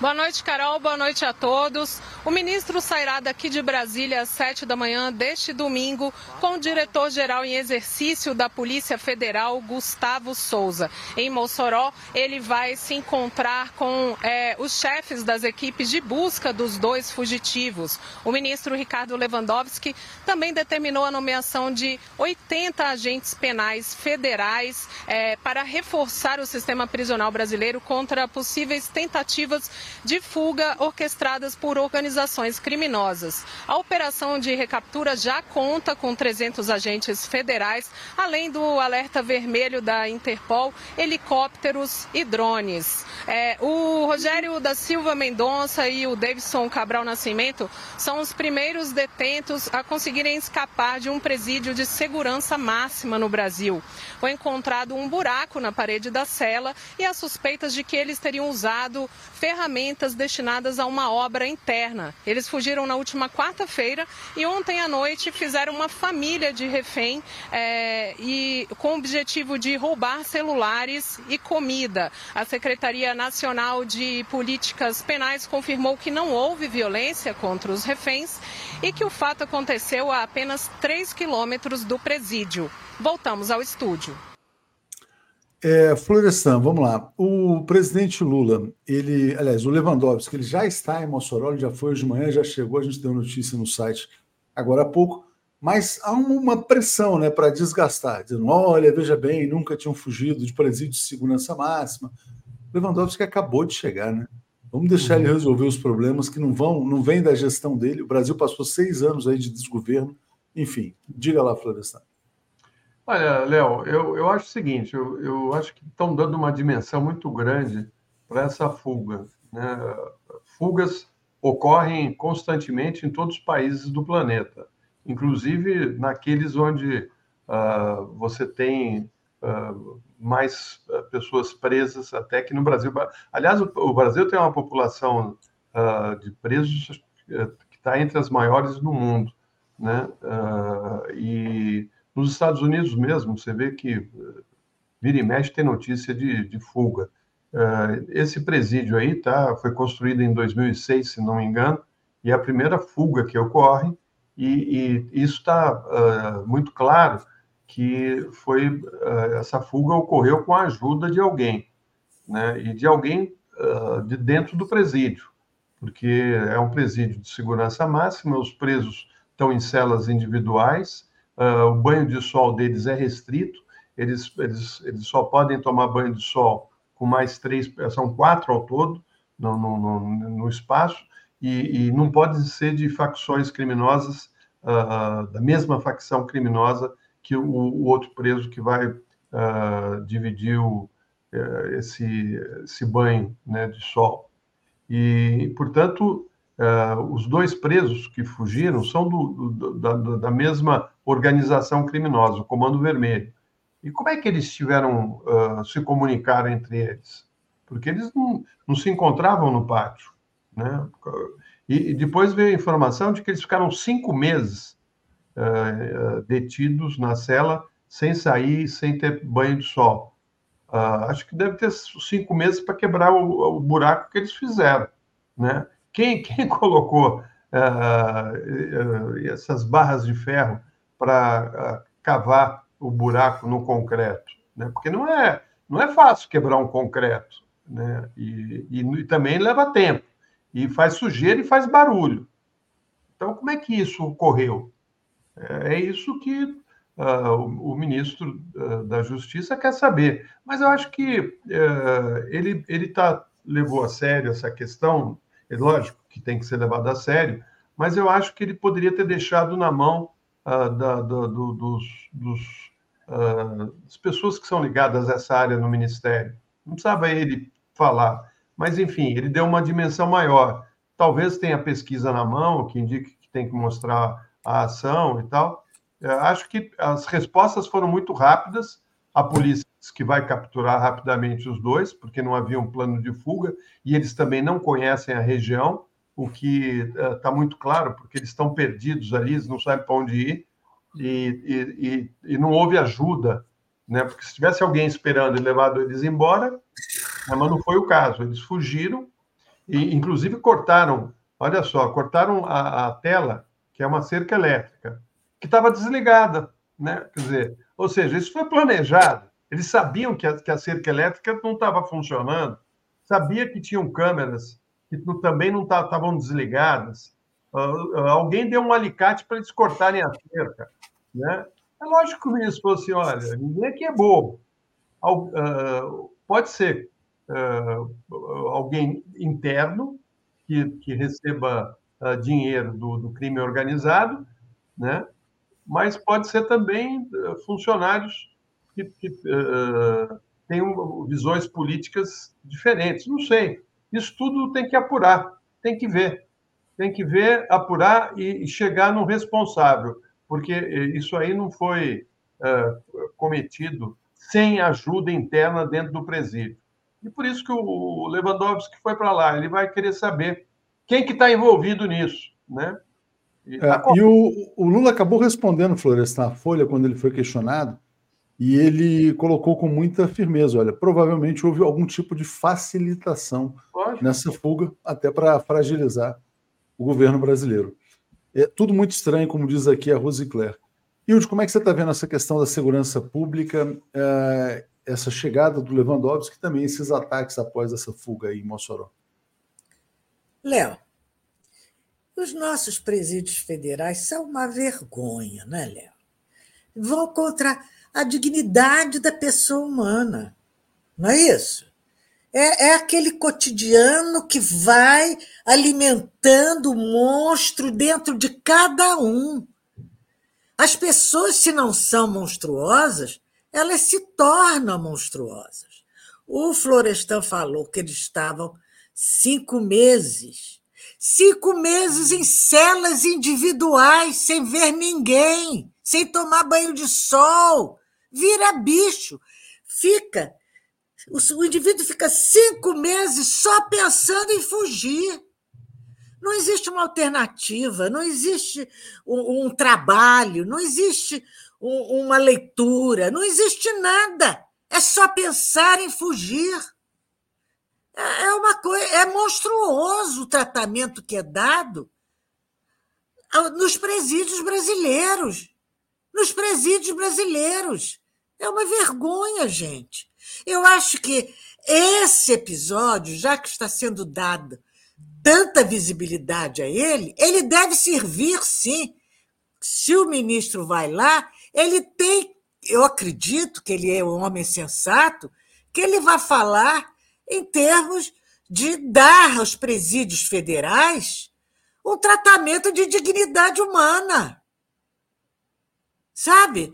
Outra coisa, esses dois rapazes, eu estou lembrando daquele Danilo brasileiro que, que fugiu de uma penitenciária também de segurança máxima, lá na Pensilvânia. Ele subiu pelas paredes e saiu pelo telhado. Né? Esse rapaz, quando saiu de lá, o Danilo, a gente via o entorno da penitenciária, tudo plantadinho, as casas, tudo direitinho, Agora você veja o entorno da penitenciária de Mossoró. Ele deixou, coitado. Eu tenho pena deles. Eu tenho pena. Porque eu acho que o ser humano tem direito a ser tratado como ser humano, mesmo que ele tenha cometido os piores crimes. Existe o básico. Existe um tratamento básico. E mais, eu acredito que o Lula, talvez não tenha tido tempo para se deter sobre isso, mas se ele tivesse de lá orientado que fosse demitido imediatamente o diretor da prisão, seria uma ação exemplar. Exemplar. para todas as. Porque aí começou a fugir presidiário aqui e ali. A gente está acompanhando nas outras, nos outros presídios. Tem que ser exemplar e tem que também ser um gestor exemplar. Dar aos presídios federais o mínimo de dignidade para as pessoas. Porque quando saem, saiam monstros sedentos, vorazes, querendo matar geral. É isso. Então, são duas aulas. A aula de você ter uma atitude exemplar e demitir o chefe da prisão, o ministro não precisa ir lá para isso, e também de rever os presídios federais. Não é rever só a segurança, é rever principalmente o tratamento dado a esses trapos humanos, que são resultado da nossa sociedade são resultado do abismo de diferença das classes sociais, são resultado da falta de perspectivas, da falta de escolas, da falta da falta. É isso aí. É, aqui, ó, diz o Luiz Cláudio Gomes. Um, um bálsamo ver e ouvir a De Sua fisionomia nos transmite algo de muito bom. Parabéns pela competência. A Antônio está dizendo, o Wilson colocou o dedo na ferida, o ministro fez muito bem em tornar o fato da fuga uh, no assunto do dia no Brasil. Né? É, deixa eu ler outros comentários que chegaram e vou trazer uma preocupação aqui a partir das redes sociais. Né? É, aqui, uh, o Antônio Carlos está dizendo, parabéns comunidade, orgulho de fazer parte, desde os primórdios, visto a camisa literalmente na luta por democracia contra os golpes, socializando tudo que, fala, uh, tudo que posso. Né? Maria Eunice, prisioneiros fugiram até de Alcatraz, o que dirá de Mossoró. Daniela de Santi, um italiano especialista em segurança esteve no Brasil estranhou. Na Itália, todos os presídios são de segurança máxima. Aqui, só os que Lula fez. É, Anselmo Coyote, Navalny em vídeo trata imigrantes como baratas. Como o 247 acolhe quem o defende? A verdade é que ninguém defendeu o Navalny, né? A gente defendeu a posição do Brasil. Carlos Henrique dizendo, alguém ouviu e não entendeu o que está sendo falado sobre o Navalny Daisy, mídia imperialista não se preocupou em informar os negócios e investimentos que o presidente realizou no continente africano. Valéria Reiter está dizendo assim: a história da ilha nunca será esquecida, faz parte de um projeto desumano que afetou muitas famílias a partir de 64. Célia Gomes, é tão bom encontrar vocês do 247 ao vivo em vários horários, né? Uh, Helena Leila está dizendo assim: mesmo conhecendo um país racista, estou em choque sobre o caso lá de Porto Alegre. Né? Vera Bocaiúva falou, ministro, ministro Silvio Almeida, o caso de racismo tem que ser apurado. Né? Então, acho que. Ah, e tem aqui, ó. Denise Reis, no Boa Noite, convidada da Daiane, falou sobre desmilitarizar as PMs. O conceito militar pressupõe despreparo para a guerra policial e proteger os cidadãos. Gente, eu vou botar ao vivo aqui a declaração do Lula sobre Estado de Israel e nazismo, porque o que eu estou vendo hoje, agora, agora nas redes sociais, é muito preocupante. É, os sionistas estão enfurecidos, né? E eles vão iniciar um movimento muito agressivo contra o presidente Lula. Lula foi muito corajoso. Muita gente avalia que há uma é, houve uma, uma mão pesada do sionismo no golpe de Estado contra a ex-presidente Dilma Rousseff, na ascensão do bolsonarismo. Então, eles vão à guerra contra a democracia no Brasil. Vamos ouvir então aqui o que disse o presidente Lula objetivamente. Eu fico imaginando qual é o tamanho da consciência política dessa gente e qual é o tamanho do coração solidário dessa gente que não está vendo que na faixa de Gaza não está acontecendo uma guerra, mas um genocídio. E que não é uma guerra entre soldados e soldados, é uma guerra entre um exército altamente preparado e mulheres e crianças. Sabe o que está acontecendo na faixa de Gaza com o povo palestino? Não existe nenhum outro momento histórico.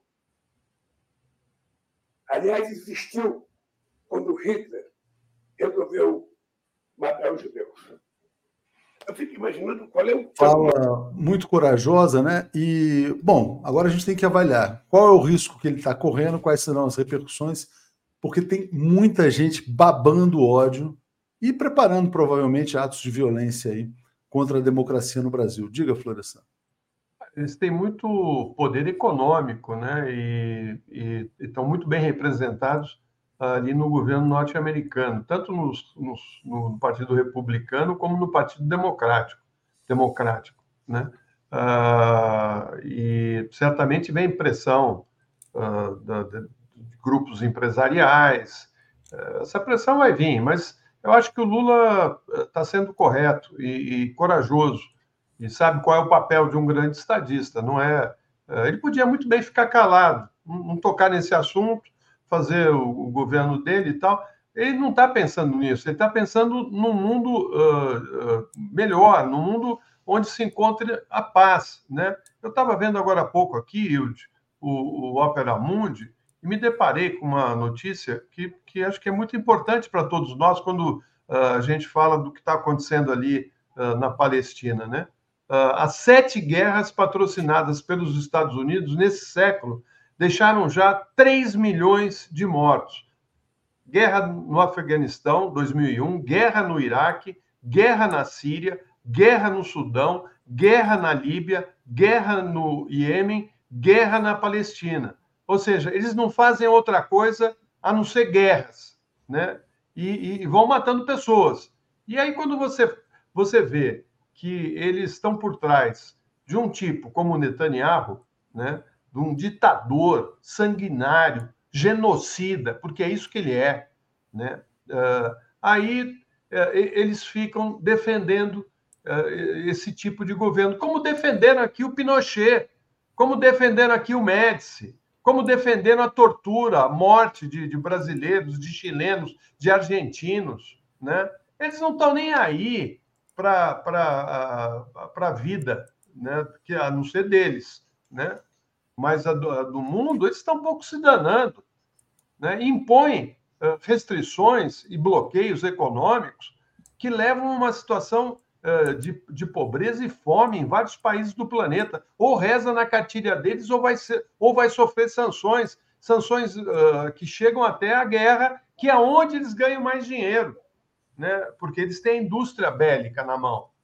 E, e eu acho que o, o, o presidente Lula Uh, ele não, não, falou claramente que o Netanyahu é um Hitler, mas ele disse que isso só foi visto né, na, na, na, no, no, século passado com Hitler, quando começou a exterminar judeus. Aquilo, aquilo foi um genocídio. A gente não pode ficar repetindo isso, né? não pode admitir que isso se repita, mas está se repetindo. Né? E, e, e, não é só o 247 e o Lula que estão tá, dizendo isso. O mundo está nas ruas por conta disso. Vai, vai em Londres, vai em Paris, vai em Madrid, vai em Nova York, em Washington. O mundo está na rua contra eh, esse genocídio. Aí os grandes poderosos donos dos meios de comunicação, os poderosos chefes de Estado que dizem amém ao governo norte-americano, estão apoiando esse genocídio por conta de interesses econômicos, interesses mesquinhos e não de um, de um mundo uh, que uh, te, projete um, uma possibilidade de futuro melhor. Porque do jeito que está indo, Léo e Hilde, eu, eu fico muito preocupado com o nosso futuro. Porque uh, essas guerras, daqui a pouco, vai, vai terminar mal para o planeta e para todos. Já está causando muitos problemas. Né? se você pegar também para o meio ambiente, a quantidade de mísseis que são lançados diariamente no mundo, nessas guerras patrocinadas pelos Estados Unidos, você vê o, o impacto que isso está tendo também no nosso planetinha, que ele é muito sensível e, e, e muito delicado para tanta agressão, para tanta violência. Precisa dar um basta, alguém tem que falar, né? porque não pode pegar o rabinho e enfiar entre as pernas, né? como fez o primeiro-ministro da Alemanha, como fez uh, o, o, o, presidente da França, né, como, como, como faz né, alguns países que são atrelados aos Estados Unidos e que dizem amém a tudo. O Lula eh, ele tem, tem personalidade, eh, sabe o que é importante para o país e para o mundo. Ele se posiciona corretamente. Ele e o Papa, né? Ele e o Papa. Hoje, claramente, ele e o Papa são os dois líderes que estão denunciando esse genocídio. É isso aí. O Breno Altman, jornalista judeu, editor do Opera Mundi, também não concorda com o nazismo, né? está dizendo merece total apoio à declaração do presidente Lula comparando o genocídio praticado por Israel contra o povo palestino com o extermínio de judeus pelo nazismo. Escalas e circunstâncias são diferentes, mas a lógica racista e colonial do regime sionista cheira a Hitler. Né? Vários judeus avaliam que Israel é governado pelo nazismo. É, diga, Hilde, por favor. É, não Eu só acho... o que está acontecendo, mas a, as repercussões disso. Né? Ô, ô, ô Léo, o mundo, o planeta Terra, está entre a cruz e a caldeirinha. A começar pelo presidente dos Estados Unidos. O que que o Biden pode falar? Tem permissão do lobby sionista para falar. Ele falou ontem que ele não prevê que Israel execute. Olha só, não prevê que Israel execute uma invasão terrestre massiva na cidade de Rafah, quando Israel já está fazendo essa invasão terrestre massiva na cidade. E ele disse que é necessário um cessar-fogo temporário para garantir a libertação dos reféns. Quer dizer, a preocupação é apenas com os reféns detidos pelo Hamas é ter que ser também com os reféns. Então, é tudo tão sórdido, tão hipócrita. A, a governadora de Nova York deu uma, uma declaração e que ela foi tão atacada porque ela falou que Israel tinha justificativa para destruir Gaza depois do ataque de 7 de outubro, que ela ontem teve que pedir desculpas, porque é, pelas observações que ela fez num evento judaico lá em Nova York. Então, os políticos americanos, eles quem é que os financia? É o lobby de, é o lobby sionista que os financia, que financia suas campanhas. Eles têm compromissos. É, tem um breaking as, news aqui. As grandes hoje. corporações americanas, grande parte delas é, são os, os maiores acionistas são os judeus sionistas, em vários campos na comunicação, na, no cinema, no armamento, e todos os setores, eles têm uma presença fortíssima. Então, os Estados Unidos não vão decidir nada. Eles são reféns dos sionistas. Eles vão até onde os sionistas permitam. Somos nós que ainda não estamos neste estágio, ainda não estamos, porque poderemos vir a estar, que temos que reagir. Este é o momento em que o fraco que tem que reagir, não é o forte, é o é. povo é. que está na rua. Somos nós, os fracos, que temos que reagir para então, não sucumbir. Hilde, uh, todo mundo aqui, na verdade, sonha com um mundo sem imperialismo, uh, sem violência, sem opressão e sem nazismo, né? Mas o fato é que o imperialismo e o nazismo hoje estão governando a humanidade. A gente está vendo por essa brutalidade. Por isso que esse comentário aqui do Franklin Caetano é muito pertinente. Lula está sendo heróico. Espero que não pague o preço e o Brasil também. A máquina de guerra do nazismo e do sionismo e do imperialismo agora vai se movimentar contra o Brasil. O Brasil vai ter que ter muita força para resistir à violência que vem aí. Bom, está aqui a Raquel Landim, que é uma das porta-vozes do imperialismo, traz a notícia diretamente de Israel. O governo israelense anunciou que vai repreender o embaixador brasileiro após as falas do Lula sobre o genocídio. Né? Disse o chanceler israelense: as palavras do presidente do Brasil são vergonhosas e graves ninguém prejudicará o direito de Israel se defender. Obviamente, Israel não está se defendendo, Israel está promovendo um genocídio. O que o Lula falou está 100% correto. E agora também é uma oportunidade, né, Florestan, para o Lula eventualmente chamar o embaixador de Israel, é, tomar ah, medidas na mesma proporção. Ocorre que Israel tem uma retaguarda. Israel não é uma peça isolada no mundo. Joga com os Estados Unidos, joga com o Reino Unido, também com França e Alemanha. Né? Então, o Brasil se coloca agora numa posição de enfrentamento com as forças mais poderosas e violentas que a gente já viu na história recente. E os países árabes também. os países árabes, a Liga Árabe, eles estão com Israel. É. O Bom, Daniel Carvalho está dizendo que é uma oportunidade para cortar relações.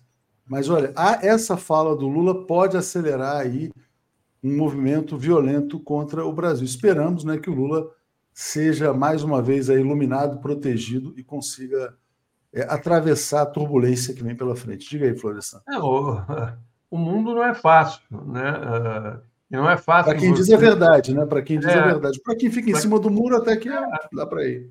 É, podia. Foi o que eu falei agora há pouco. Se ele ficasse quietinho, tocando a vidinha dele e tal, mas o Lula não veio ao mundo para ser pequeno. Ele veio ao mundo para fazer diferença. Ele faz a diferença. E eu também não acho que ele vai estar sozinho. Eu acho que esse movimento já está ocorrendo em vários países uh, importantes do, do, do, mundo. Né? Inclusive, o BRICS certamente uh, vai, ter, vai ter que tomar uma posição em defesa do, do Lula. Isso está claro. Né? Isso vai ter que ter uma, uma resposta, porque eu imagino que uh, os países que estão ali, principalmente os que estão mais alinhados nos BRICS, eles vão ter que dar uma resposta. Né? Não é assim que você vai chegando e vai enquadrando. Né? As, as, verdades têm que ser ditas, doa quem doer. Né? Tem, que, tem que ser dita. E, e, e eu acho que uh, o presidente Lula uh, não cometeu nenhum, nenhum erro. Né? E, e, e, também não acho que uh, isso aí vai, vai perdurar por muito tempo. É uma pressão que ele vai sofrer e eles já sabem, os americanos já sabem, né, o governo norte-americano, né, que o Lula não, não, não é afinado com a, a política externa norte-americana. Nunca foi, nem, na, nem em, outros períodos. Né? A gente uh, sempre teve uma diplomacia, uh, a Hilde sabe bem disso, uh, sempre procurando os caminhos corretos, né, de estabelecer boas relações comerciais, mas eu acho que o, o, presidente Lula não vai. Ele vai ter, inclusive, o apoio, imagino, de vários países da América do Sul, da África, da, da Ásia e, e mesmo da Europa. Né? Você vê que a França já está caindo fora dessa história, a Espanha também. O que, que ele falou a mais do que disse o, o primeiro-ministro espanhol? Nada. Ah, o, o, o primeiro-ministro espanhol nunca chamou os, uh, os, israelenses de nazistas, não. Pode até pensar, mas não teve essa coragem. É, mas ele, mas ele tem feito oposição, né? Firme. Está ah. denunciando o genocídio. Né? Ou seja, ele não está sozinho nessa defesa. O que ele está falando é o seguinte: olha, vocês estão cometendo um, um genocídio que só foi visto uh, no mundo no, no século passado, pelo Hitler. Né? É isso que ele está falando, e não, e não, é isso que está acontecendo, matando crianças e, e mulheres, uh, lutando contra um povo que não tem exército, que não tem armas. Que, que guerra é? Não tem guerra. Eles estão entrando ali e estão destruindo um país, né? Estão, estão dizimando um povo. É muito, muito ruim tudo isso, Léo. E, e o, o Papa também tem postura muito firme em relação a isso. Acho que o fato dele citar o Hitler é que deixou os caras de cabelo em pé, né? Mas eu acho que ele está dizendo algo que os próprios uh, judeus uh, de oposição ao Netanyahu estão dizendo, que esse Netanyahu uh, tem atitudes que, que, que não são condizentes com a história do povo que ele representa, né? Que é muito maior do que esse sujeito, que, que, que é, para mim é um, é um genocida, não tem outro termo para ele. Ilge, você tem medo das consequências aí dessa fala do Lula? Olha, eu acho que o Lula sabe muito bem o que ele está falando. Se ele está falando, ele sabe que ele pode falar. Você vê que o Lula falou sobre o Assange abertamente contra os Estados Unidos. Essa semana, o governo brasileiro entregou a Cuba, essa semana chegou em Cuba um lote de 125 toneladas de leite em pó produzido no Brasil e já seguiram carregamentos de leite, arroz, milho, soja, também que vão chegar, que, que chegarão a Cuba, entendeu? Então, é, ele está contrariando os, o bloqueio americano. Ele está contra, contrariando esse bloqueio. Se ele está enviando alimentos, e, e a retaliação para quem comercia com Cuba. Os países não podem comerciar porque serão punidos, retaliados né, comercialmente também. Então, o Lula está fazendo o que ele tem que fazer, o que ele prometeu que faria. Né? O que ele pode fazer, o que o Congresso não está atrapalhando, ele está fazendo. O que a mídia corporativa não está é, é, detonando, ele está fazendo. Né? Eu acho que ele faz o, o, o que. Olha, essa semana, acho que foi ontem ou anteontem, no aeroporto de Amsterdã, a, o alto-falante, o sistema de alto-falante do aeroporto, fazia um, um discurso para as pessoas presentes no aeroporto de que elas estavam com seus impostos patrocinando um genocídio, que elas tinham que ter esta consciência. É interessante você ver isso. Então, existe reação onde há criatividade. Existe reação. Existe reação onde há supostamente fraqueza, mas isso são manifestações de força. Então, se o Lula está dando essas declarações, é porque ele sabe que ele pode dar. Ele Tomara. sabe, ele sabe que ele pode dar. É, é, existem outros países, existem outros impérios por aí. É, ele... mas esse império ainda não está morto, não. É, não, não está morto, não. E é o maior império do mundo. Exatamente. É o maior império do mundo. Mas eu acho que existem conveniências diplomáticas, conveniências que podem ser ajustadas. O próprio Biden já amansou seu discurso, né? o próprio Macron já amansou seu discurso.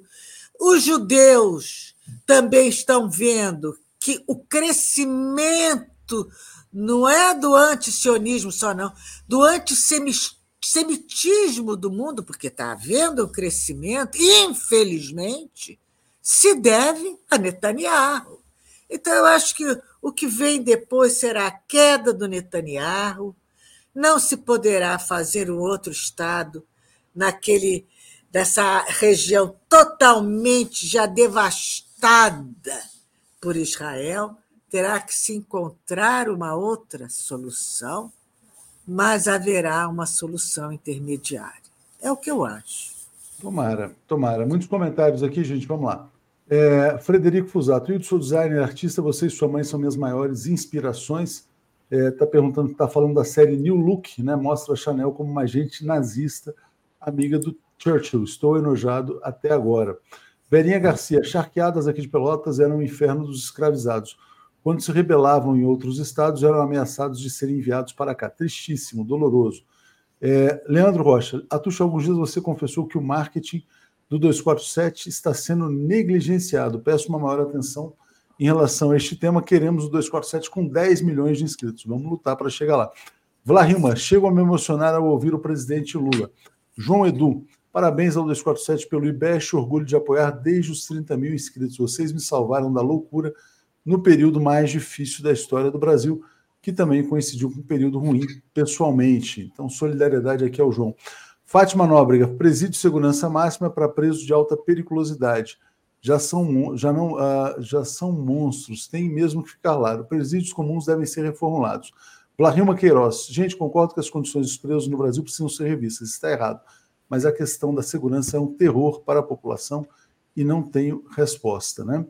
Bom, uh, acho que li todos aqui.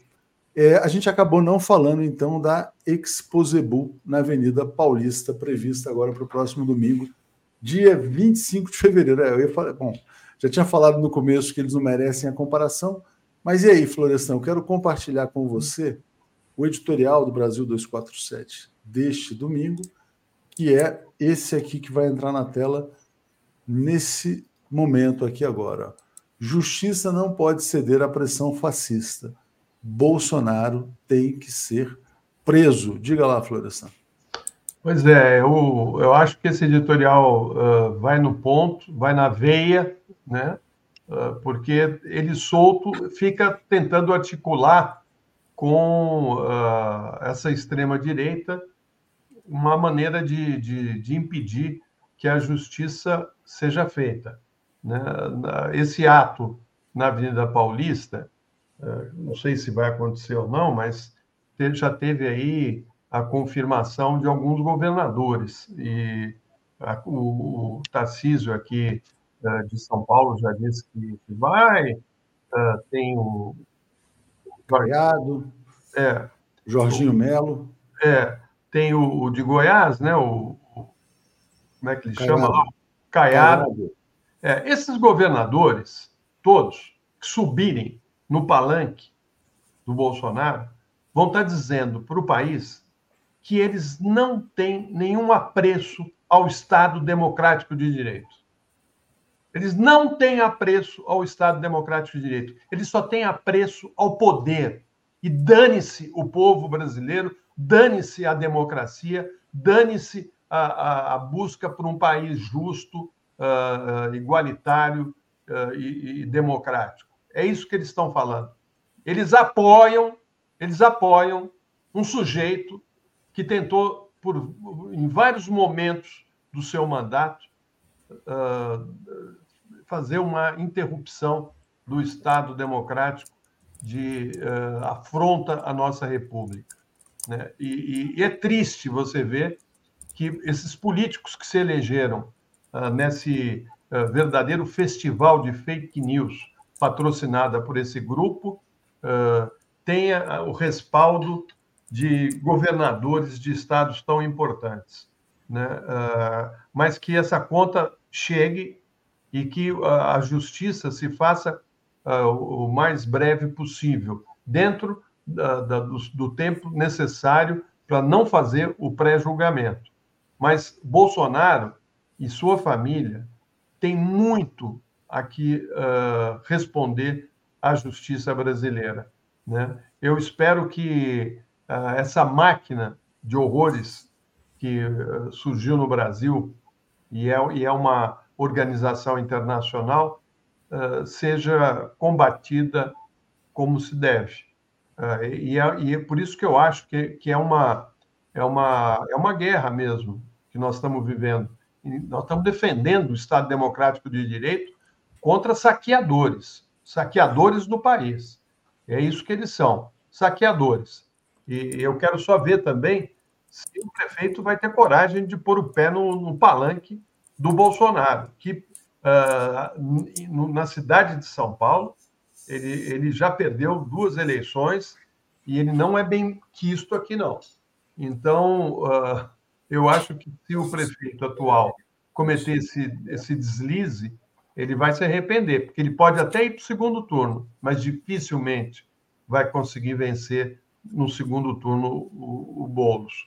Então, é. eu imagino, Léo, que, que a gente tem que ficar atentos e denunciando, porque quem pôr o pezinho no palanque do fascismo tem que ser denunciado, porque nós temos que defender o Estado Democrático de Direito.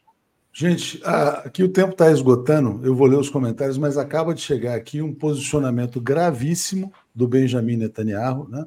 que está liderando um genocídio contra o povo palestino. Eu vou ler, é chocante a fala dele aqui. Mas antes vou ler aqui o Zelito Sampaio, está dizendo: guerras e eventos patrocinados para ganhar dinheiro, um show. Contratam artistas genocida, obrigam a matarem quem não conhecem, vendem armas para destruir, contratam a reconstrução da destruição, apoderam do espólio e já pensam no novo evento. Ótimo negócio. Gisele Matias, essa comparação do nazismo com o sionismo, principalmente nas redes sociais.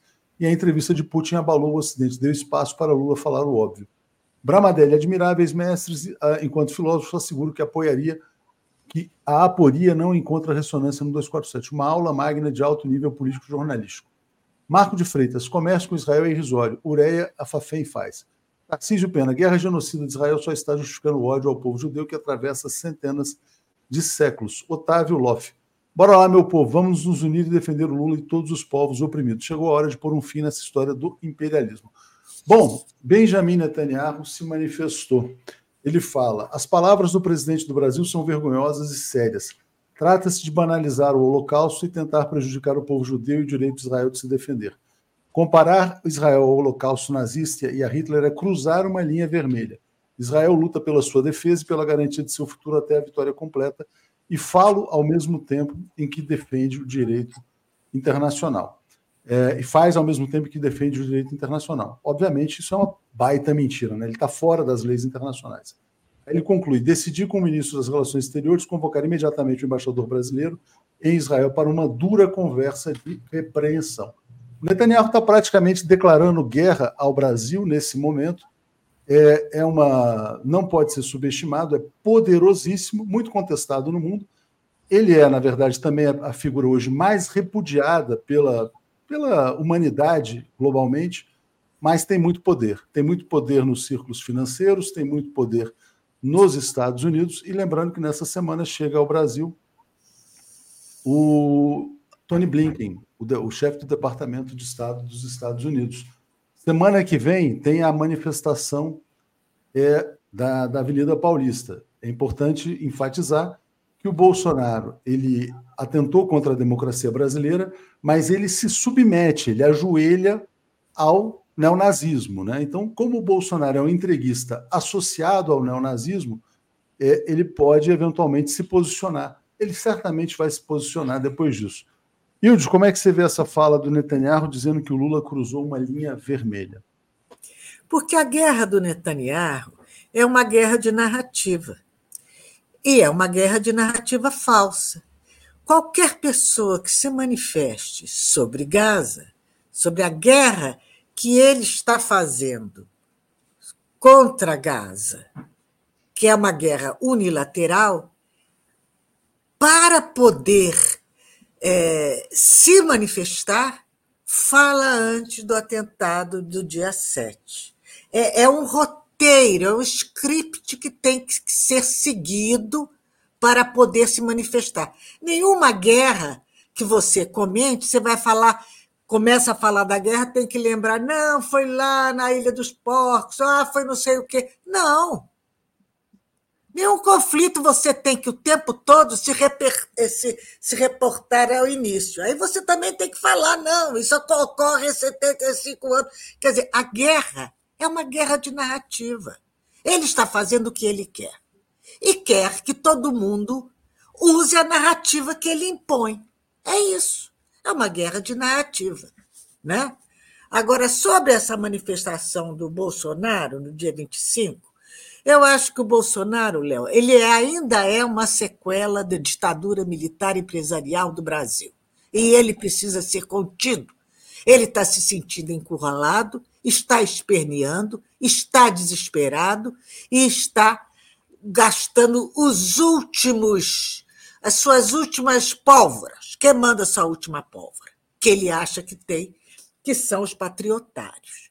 Ele é um incendiário, é um agente perturbador, e isso é da sua natureza, porque isso está na sua história de vida. Eu imagino que desde a infância, quando ele torturava lá as galinhas, até a sua adolescência, quando ele diz que foi o mateiro do exército para localizar esquerdistas, inclusive mente, que localizou o Lamarca, e apenas na Academia das Agulhas Negras, quando, segundo relato de ex-companheiros dele, ele participou de ações que levaram à morte de outros cadetes, o que foi abafado pela própria academia, como atirar cadete em piscina gelada e a pessoa morrer, ou amarrar cadete na linha do trem que levou, e depois desabarrava na hora que, que, que o trem estava chegando, mas não deu tempo, porque o jovem teve uma síncope cardíaca que morreu.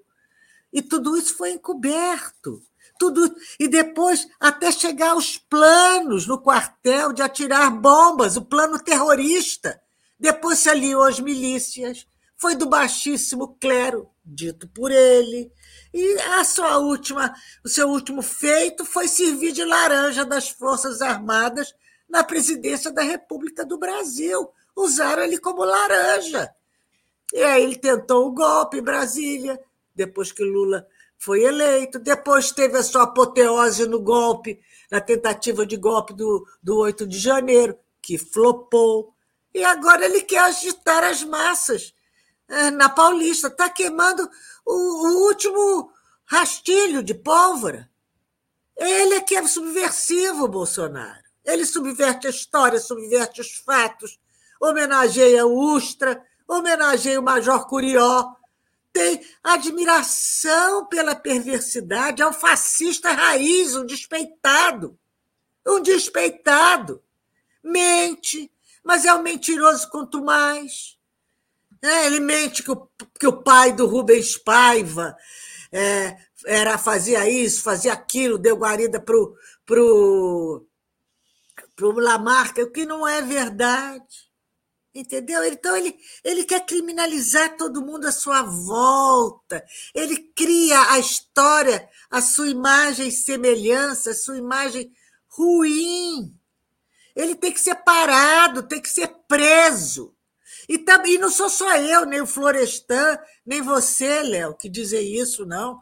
O, o Lênio Streck, aqui no nosso canal 247, que é um dos maiores juristas do país, ele diz que o ato em favor de Bolsonaro, marcado para domingo que vem em São Paulo, tem que ser proibido. E isso é legal. Isso é, é, é lei. Pela lei brasileira, era um dos nossos maiores constitucionalistas. Entendeu? Então, tem, é fundamental. Tem fundamento para prisão do, do, do, do, Bolsonaro, do Bolsonaro e tem fundamento para evitar esse ato sabe? Que ele está insuflando. Ele está fazendo uma. Segundo o, o Lênio, a, a fala do Lênio é o seguinte: Bolsonaro está fazendo uma espécie de insurgência 2.0. É isso. Então, eu acho que vamos rezar até para não haver essa manifestação. Que isso Tomara. É, é até para haver essa. E que os juristas brasileiros se reúnam, façam lá a sua, a sua peça jurídica, o seu protesto, para que não haja isso. Porque se houver isso, pode ter a ver, talvez, o que o Bolsonaro quer são mortes.